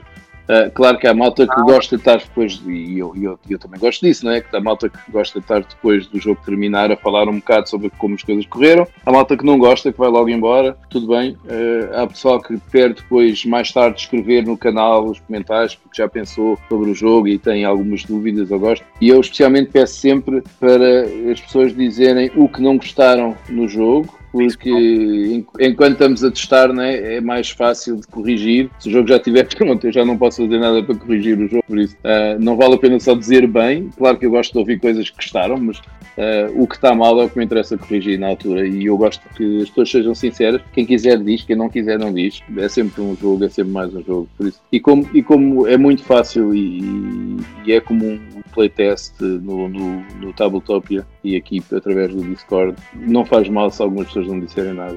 Jogaram, eu já, já vi como elas jogaram também, é importante. Eu muitas vezes, a maior parte das vezes, eu não estou só a ver. E eu tenho um problema que vocês, se calhar, também já devem ter notado. Eu falo um bocado, por isso. E durante o jogo eu vou falando e vou conseguindo tirar os bits que eu preciso para perceber se o jogo está a correr bem ou não. Um, e, depois aqui no próprio canal há muita, muita, muita conversa sobre, sobre os jogos e eu tenho aqui uns canais onde se discute design, onde se discute design de jogos que estão em playtest, uh, design já de jogos que já estão no mercado e, e, e felizmente há aí sempre pessoal a escrever sobre isso e, e é sempre bom feedback. Mas e com isso tudo de informação que você tem que coletar de feedback para continuar o desenvolvimento no jogo, Você precisa de quantas secretárias pra pegar toda essa informação e fazer o compilado? Você faz isso sozinho? Eu faço isso sozinho, sim. Que isso, Vital? Eu faço isso sozinho, hoje faço quem gera as, as, páginas do Facebook, todos os meus, os meus jogos têm uma página, também sou eu que faço isso. O BGG, no Discord, ah, é parte do meu trabalho, né? Mas há tempo para tudo. Eu não, eu não sou daquelas pessoas que durmo muito, por isso tenho, há sempre tempo para fazer o que é necessário. Até porque quando tu estás a desenhar um jogo, tu não estás completamente sempre em cima do jogo à procura de novas mecânicas, porque isso, pelo menos para mim, não funciona assim. Uh, lá, há designers que sim, que funcionam dessa maneira, como por exemplo o David Turksi, nós falamos, somos amigos, ele quer desenhar um jogo comigo, mas o nosso sistema de trabalho é tão diferente, porque o, o David, simplesmente, o David, ele, ele olha para uma coisa e, e desenha três ou quatro jogos de uma virada, em numa semana tem três ou quatro jogos desenhados, testa uma vez já está bom, o editor que faça o resto, ou depois ele volta mais tarde e testa outra vez. O meu sistema de trabalho é muito diferente. Eu vou testando o jogo ao longo do tempo, vendo o que é que está bem e o que é que está mal.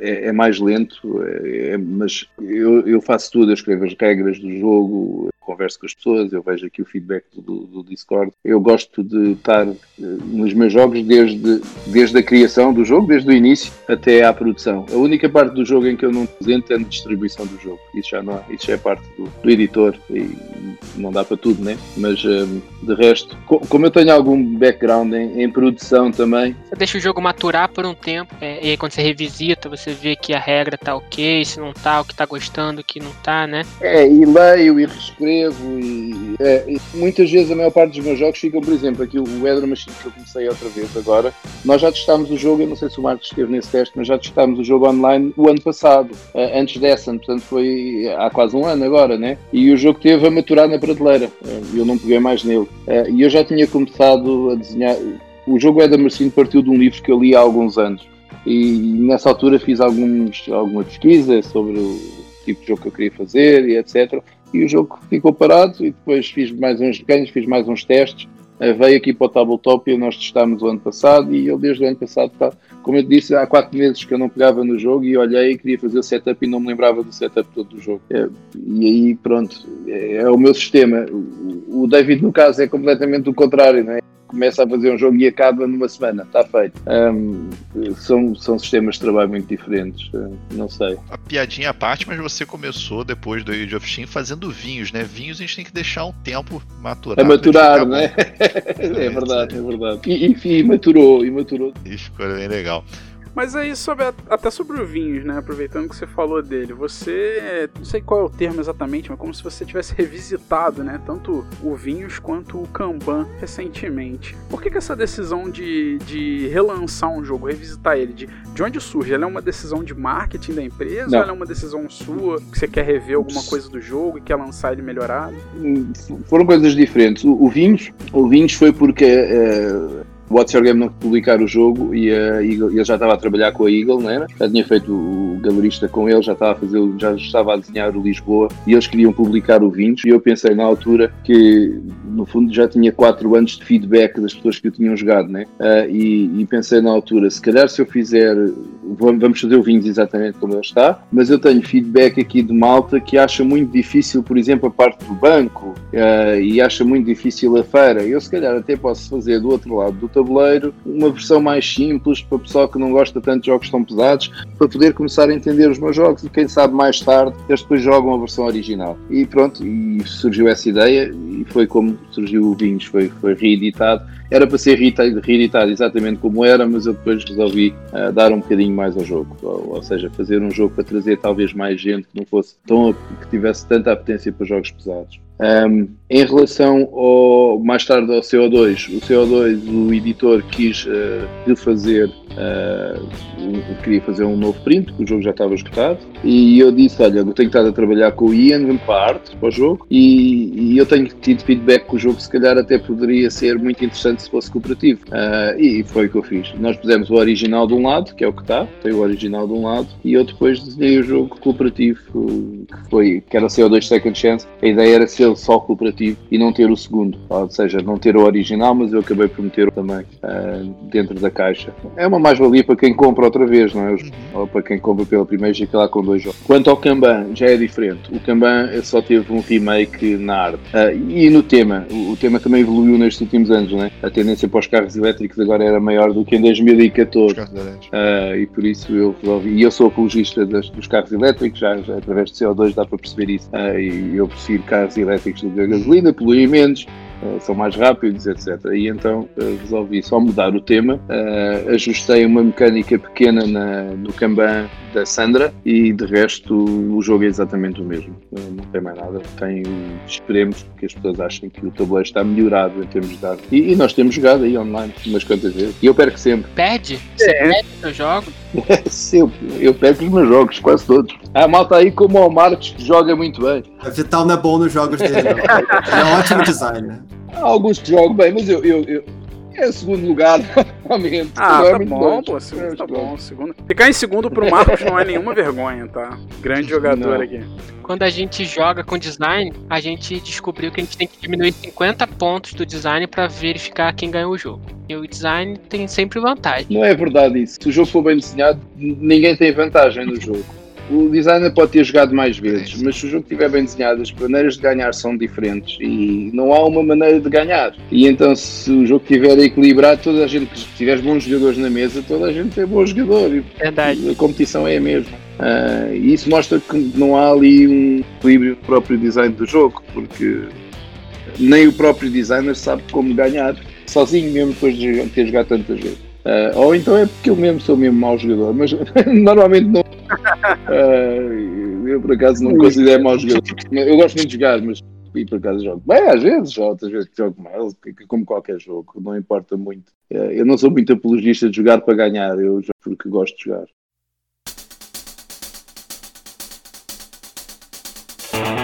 Eu ouvi aqui nas pesquisas que teve uma partida que você jogou de CO2 com outro três designers. Você jogou com Martin Wallace, eu acho, no playtest.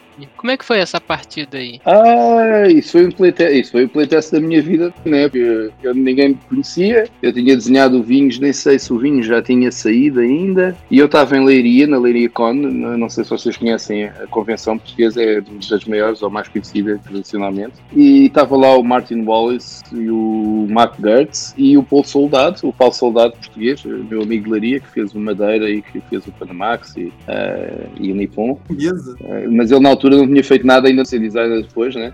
Mas eh, para mim foi assim uma honra estar com dois designers tão importantes como Mark Gertz e Martin Wallace sentados na minha mesa. Eram 10 da manhã ainda e estávamos os quatro a jogar o CO2, a testar. O Martin Wallace arrasou com o meu jogo. O, Martin, o Mark Gertz disse o jogo não está muito bem desenhado porque eu tinha lá como feito uma alteração, mas não tinha feito as peças para equilibrar a alteração. Ou seja, e ele resolveu ir mesmo por aí, óbvio, não é? Como bom designer. E viu que aquilo não estava balanceado. Ele dizia: hum, o jogo não está muito bem desenhado. E o Martin Wallace arrasou arrasou completamente com o jogo. Eu lembro que cheguei a casa, pus o jogo na mesa e ficou 15 dias e mudei o jogo todo. Ficou 15 dias montado na mesa e eu mudei o jogo todo outra vez. Mas foi mesmo. Sensacional. Só pra, pra, pontuar, era uma mesa com o Vital, autor de On Mars, o autor de Concórdia, o autor de Brass e o autor de Madeira do Jogando CO2. Certo. Alquimista.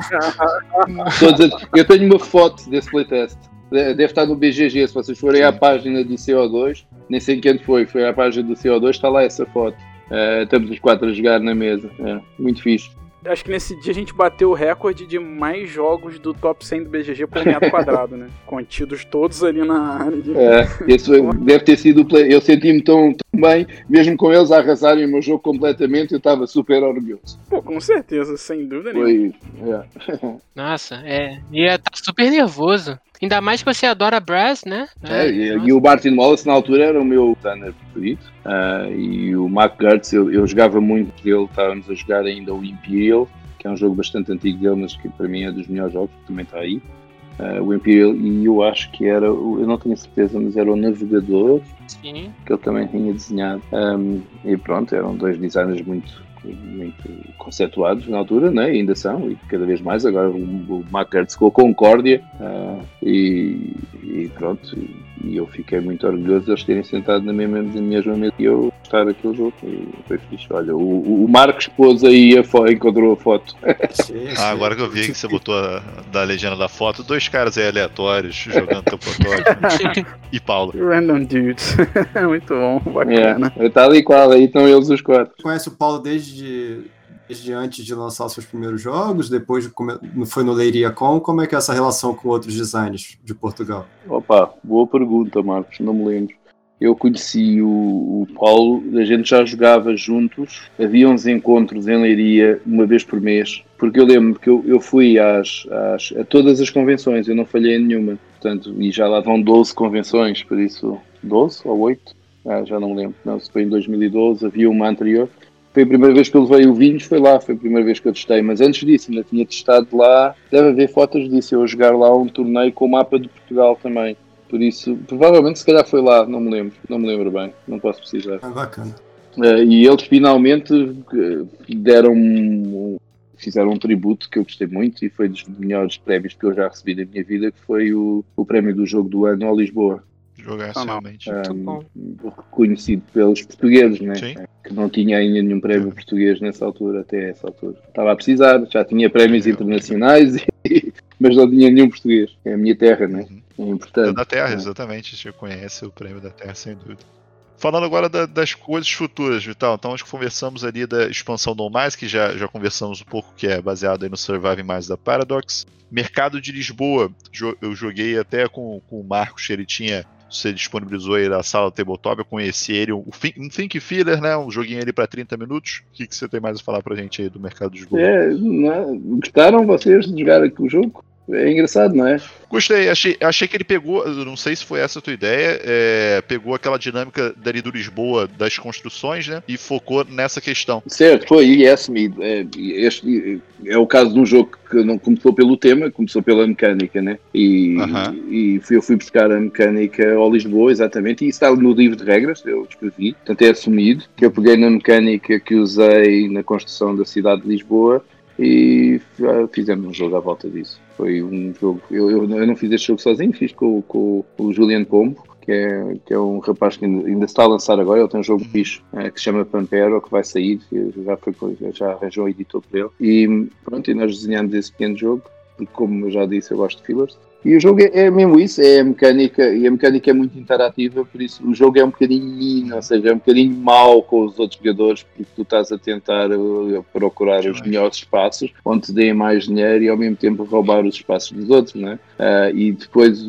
como acontece na mecânica do Lisboa, onde quando tu constróis edifícios públicos, uh, esses edifícios públicos trazem público para todas as lojas, todos os jogadores nessa rua, Aqui acontece o mesmo que quando eh, vêm consumidores comprar as, eh, as, coisas que estás a vender no mercado, uh, eles compram a todos os jogadores que tiverem pracinhas aí nessa, nessa rua. Portanto, é exatamente a mesma mecânica, mas é feita num jogo rápido, Uh, e, e, relativamente simples. O jogo tem três páginas de regras, né? Sim, eu, eu, percebi exatamente. Muito rápido. É, é... é, o que eu senti nele foi exatamente isso. Por ele ser curtinho, eu joguei.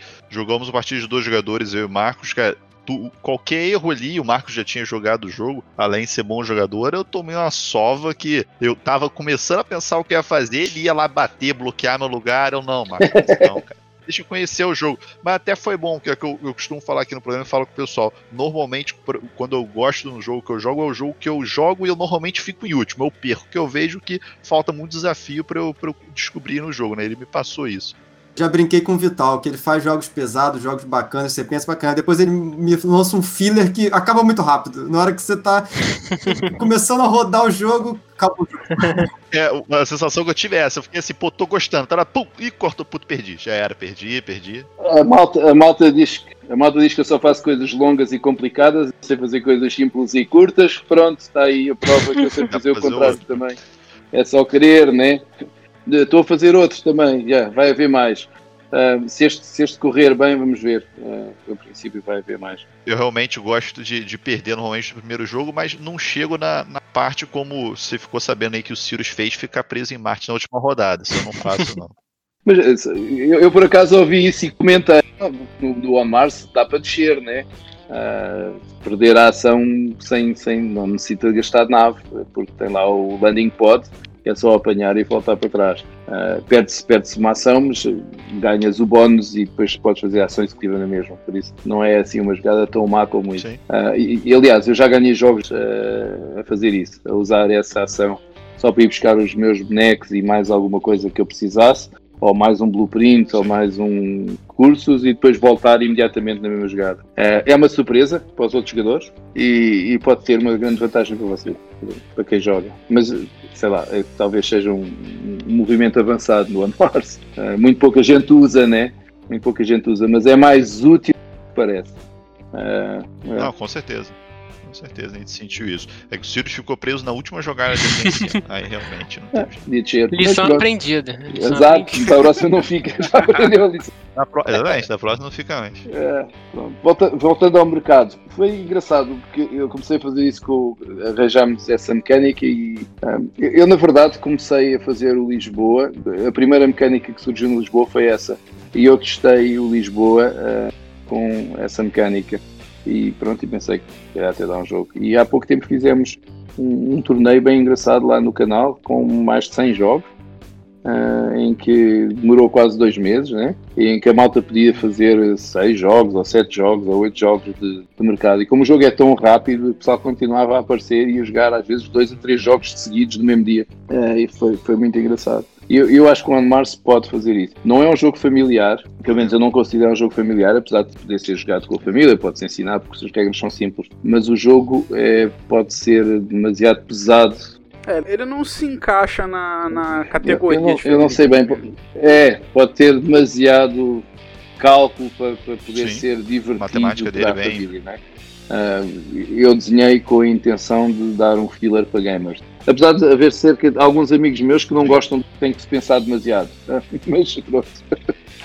Eu gosto também. Os filhos têm que pensar um pouco. Um que a gente gosta aqui é o, pelo menos, é, acho que Sirius e Marcos já conversamos. Não sei se o Marcos jogou, é o Mini Rails, que tenta fazer um, um 18xx ali em, em 15 minutos. É a gente gosta, mesmo no filler, tem que estar tá ali pensando. O mercado de boas que caiu bem nesse sentido. É, é fixe. Vamos ver se, se o jogo tem algum sucesso. Se tiver, eu tenho mais alguns na manga, por isso, vamos ver. Já na manga, ótimo. É. E o próximo grande que, tá, que você está fazendo é o Weather Machine mesmo, para lançamento? Esse é o Weather Machine, que é o que estou de volta agora, uh, e vamos voltar a começar a ter os. Um, ehm, vou começar a ter os playtests de volta no Tabletop e agora vamos ver como é que. Mas é um jogo que ainda está muito.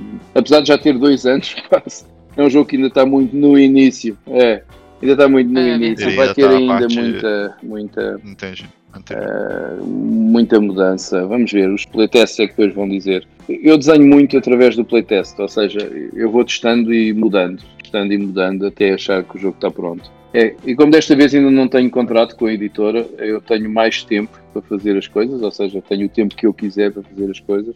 Não há aquela pressão de ter o contrato e ter que estar pronto na altura certa eu próprio ponho o tempo para mim, né? Ponho esse tempo, porque senão estou a trabalhar a vida toda e o jogo nunca está pronto, né? É sem botar um deadline, né? Mas uh, sim, não tenho aquela pressão da editora de que está aqui o contrato assinado, temos que fazer isto nessa altura.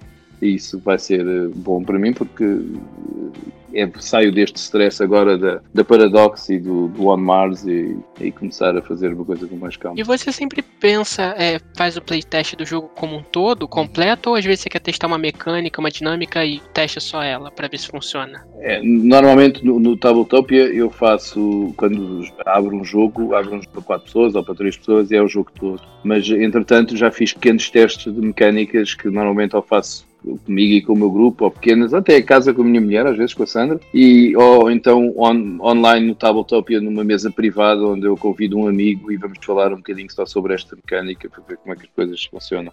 Um amigo ou alguém do canal, normalmente. E, mas depois, quando abro o playtest, é o playtest é do jogo todo. Às vezes não funciona todo, mas felizmente este parece estar a funcionar do princípio ao fim.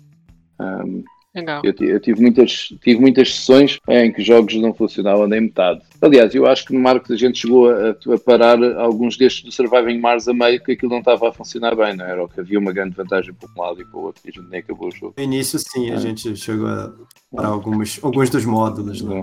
Agora está pronto. Porque né? o Surviving Mars o Surviving Mars traz quatro módulos, é como se fossem quatro jogos diferentes, né? Uh, e, e, pronto, e isso tem que ser bastante testado. Alguns dos módulos não funcionavam, no fundo, eu estou a meter mais regras em cima de um jogo que está feito, né? Um, e às vezes não funcionam bem. Eh, já estão a funcionar agora. Como é que você entende que o jogo está pronto para ser lançado? Você acabou de falar, você tem que ser, certo um tempo para você, porque senão você não termina nunca de desenvolver, né? Quando você acha que chegou a esse aqui, pronto, agora o jogo estou satisfeito com ele. É, para mim não é difícil. Ah, quer dizer, não é, não é difícil perceber que o jogo está pronto. Um, há alturas em que eu penso que falta ali qualquer coisa no jogo e até achar essa qualquer coisa demora de muitos playtests e eu tenho a certeza que há aqui qualquer coisa que falta, isto não está bem, isto não está bem, isto está bem. Quando eu chego à conclusão que, e quando eu jogo 5 ou 6 jogos, ou 6 ou 7 jogos, sem mudar nada, em que eu digo não vale a pena mudar nada porque o jogo está a funcionar bem, aí eu sei que está pronto. Uh, se eu continuar a mudar, o jogo não está pronto. Né? Claro que há sempre uma coisinha que tu podes mudar até a última hora. Ah, o jogo vai para a editora, ah, está aqui justo, toma lá mais uma moeda, tira uma moeda.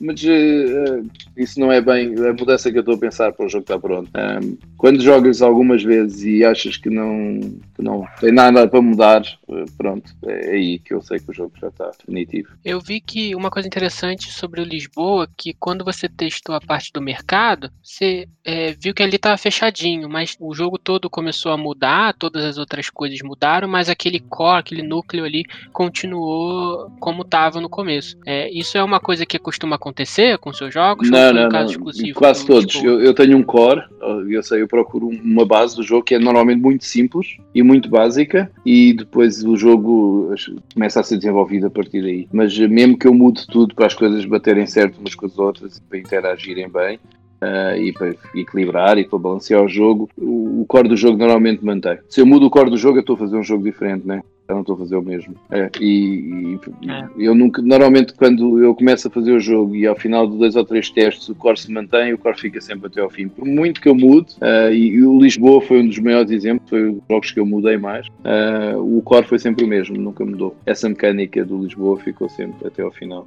O On Mars também. Esse core aparece antes da maturação, Vitor? Sim, é, é, a base do jogo. Ele, ele aparece lá e depois você deixa ele um tempo parado na, na prateleira. Aí o core, se o core se mantiver, que o jogo vai para frente se mantiver, o jogo vai para a frente, tal e qual, é mesmo assim que eu penso. Uh, o On Mars também já tinha uh, a parte do, uh, de, do crescimento do LSS, ou seja, da maneira como a colónia ia crescendo, foi, foi como eu comecei a desenhar o jogo, aliás, o jogo partiu daí. Eu sabia que tinha que equilibrar a colónia para poder depois receber mais colonos e para eles terem suficientemente, suficiente ar e, e comida e água para continuar a desenvolver. foi, sempre, foi sempre ali a base. Tinha mais quadrados, tinha menos quadrados mais linhas, menos linhas, passos, menos passos, mas uh, foi sempre a mesma ideia.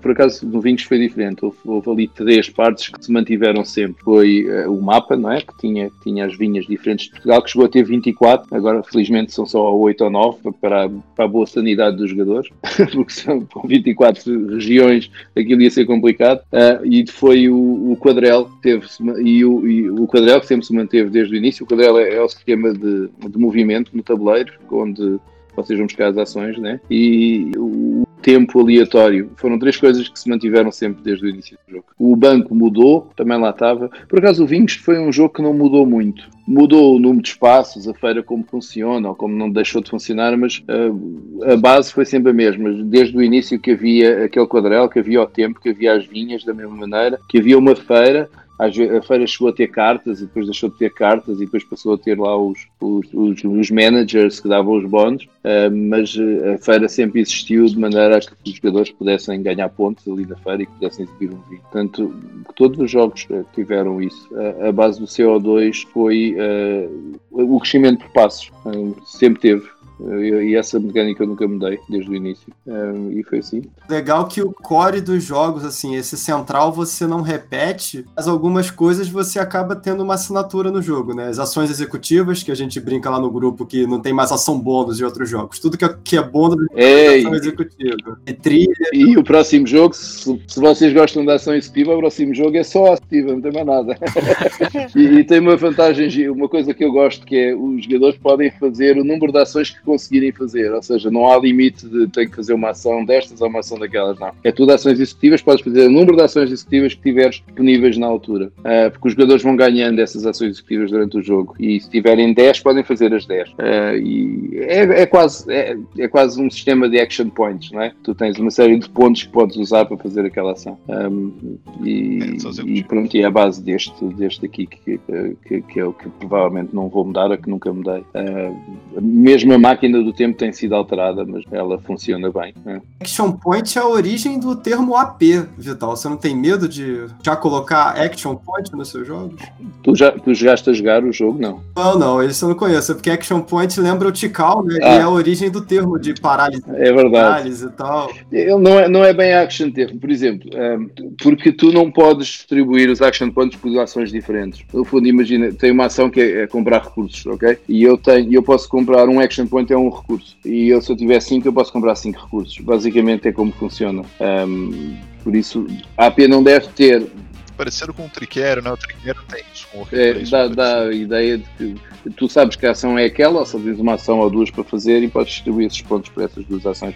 Não há como no Tical em que tens 10 ações diferentes e podes distribuir 10 pontos pelas 10 ações, né?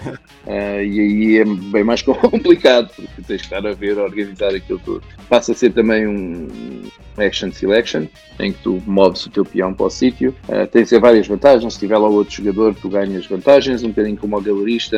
Uh, se tiver lá o cientista, tu podes mover o cientista para outro sítio. Há uma série de, de, de, mecânicas que podem entrar no jogo, mas que tu depois gastas os action points assim, ou no fundo são, é ter as ações executivas que podes usar. Aquilo são as ações executivas e tu podes usar o que quiseres. E como a malta goza com as ações executivas, pronto, agora o jogo só tem ações executivas, não tem mais nada. uma coisa legal que eu gosto também é que tem alguns jogos seus que tem uma trilha, como Lisboa tem uma trilha, que você pode voltar nela para ganhar dinheiro, por exemplo. É, no The Galleries também tem uma trilhazinha dessa. Olha, no Ether Machine tem trilhas, tem algumas, para já, para já, depois logo se vê como é que elas ficam, mas tens uma de ações, as shares da empresa, que podem ser compradas e elas valorizam e pagam pagam dividendos, portanto é uma trilha que dá para ganhar dinheiro. Só depois tem três trilhas, porque o Weather Machine, pelo menos eu estou a tentar isso. Uh, eu, não, eu não sei se vocês querem ouvir falar do jogo mais. Uh, Claro. A ideia do jogo é ter várias maneiras de, de o finalizar. Tem três maneiras de o finalizar, já. E os jogadores podem tender mais para uma maneira do que para outras. Ou seja, cada jogador vai tender eh, para um dos, das diferentes direções do jogo. E, vai, e, e fazendo isso vai influenciar a pontuação. A pontuação é essa a estratégia no jogo. Um, e isso é definido durante o jogo. Vai haver uns eventos que os jogadores metem às escuras dentro do, do tabuleiro. Eles sabem qual é, os outros não sabem. Que vão então depois uh, pontuar uh, mais ou menos, dependente do avanço de, de, das estratégias que os jogadores estão a jogar no jogo. E, e, isso pode ser bom para uns, mau para outros, depende. E, e, acho que é muito interessante porque, no fundo, tu estás, uh, e são as várias trilhas, tu estás a querer ir através das partes que dão mais pontos, não é? Ou seja, da estratégia que dá mais pontos, mas há outro jogador que pode estar a, tratar, a trabalhar para uma estratégia que naquela altura dá menos pontos, mas no final do jogo pode dar mais. E, mas tu, e os jogadores vão tentar. Eu, eu, o que eu estou a tentar aqui é fazer com que os jogadores consigam ler mais a mente dos outros jogadores. Ou seja, como ele está a jogar, ele vai por este caminho e eu, se calhar, tenho vantagem a ir pelo mesmo caminho que ele, porque os dois, trabalhando em conjunto, conseguimos ganhar mais pontos. Uh, mas é uma informação que, que não, é, não é aberta. Uh, vamos ver como fica. Uh, eu tenho aqui, eu estou a tentar, eu neste momento já fiz as cartas, eu vou ter um playtest no sábado para ver se, se este sistema funciona. Vamos ver.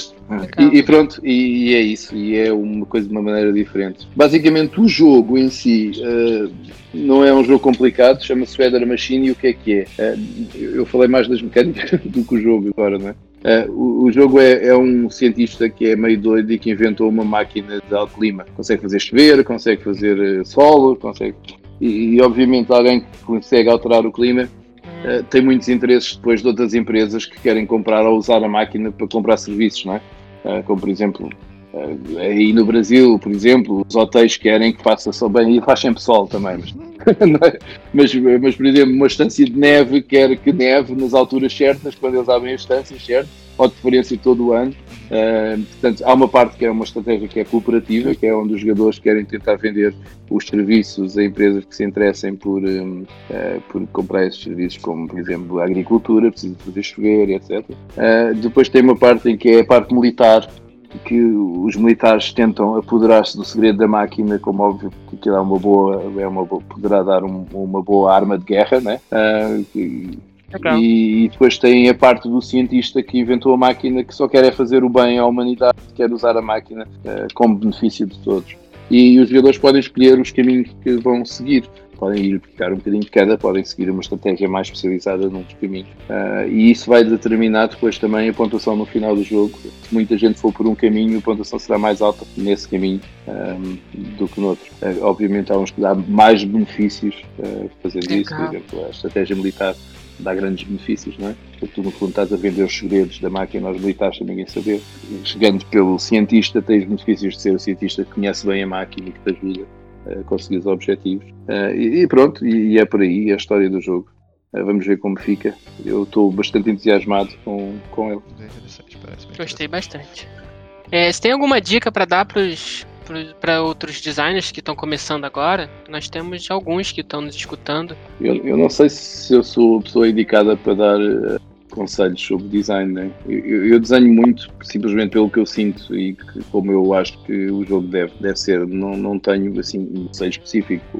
O, o que eu posso dizer é tem trabalho por trás, né? Uh, é preciso desenhar aquilo que tu gostas, não há hipótese. Tens, e, e, nunca publicar um jogo que não gostes de jogar, isso, isso é o pior. O jogo nem vai dar certo. O jogo não, não pode ser para toda a gente.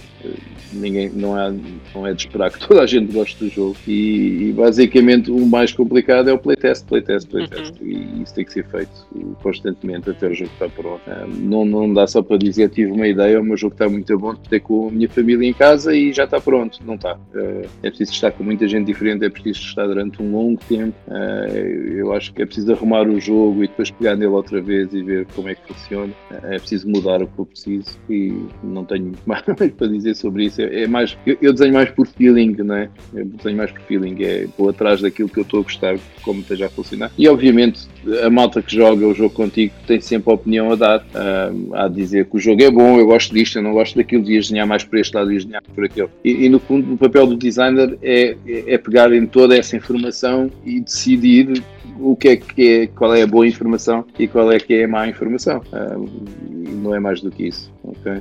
No fundo, o designer é mais um filtro de, de, todo o feedback que recebe. E, e, se o designer foi bom, escolhe a informação certa. Se o designer não for bom, se calhar escolhe a informação uhum. errada ou não quer saber da informação boa. Okay? Uh, por isso, uh, é ouvir o que as pessoas têm a dizer e decidir uh, pela cabeça, de saber e pelo feeling que se tem sobre o jogo. É só isso. Eu, eu não sou muito bom a dar este tipo de conselhos, ok?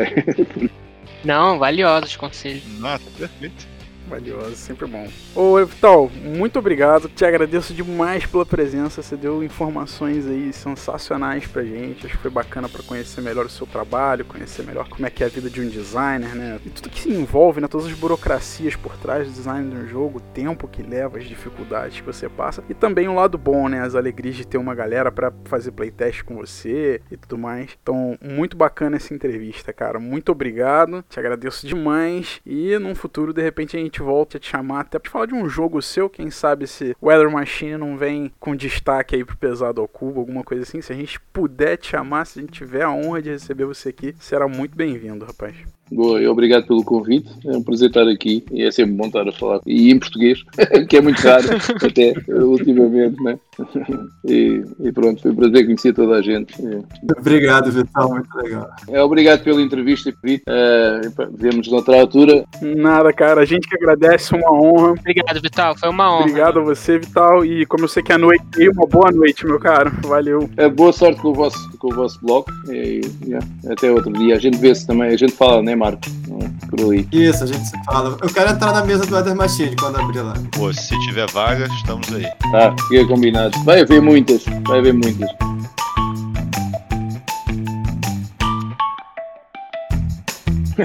A Sandra está aqui ao lado, só se ri. É, se ela tá sorrindo é porque ela tá só boa, então tá legal. É, Fala pra ela que ela tem sido muito má no Kanban, pode ficar mais tranquilo. De vez em quando faz assim umas caras tipo, estás a falar muito.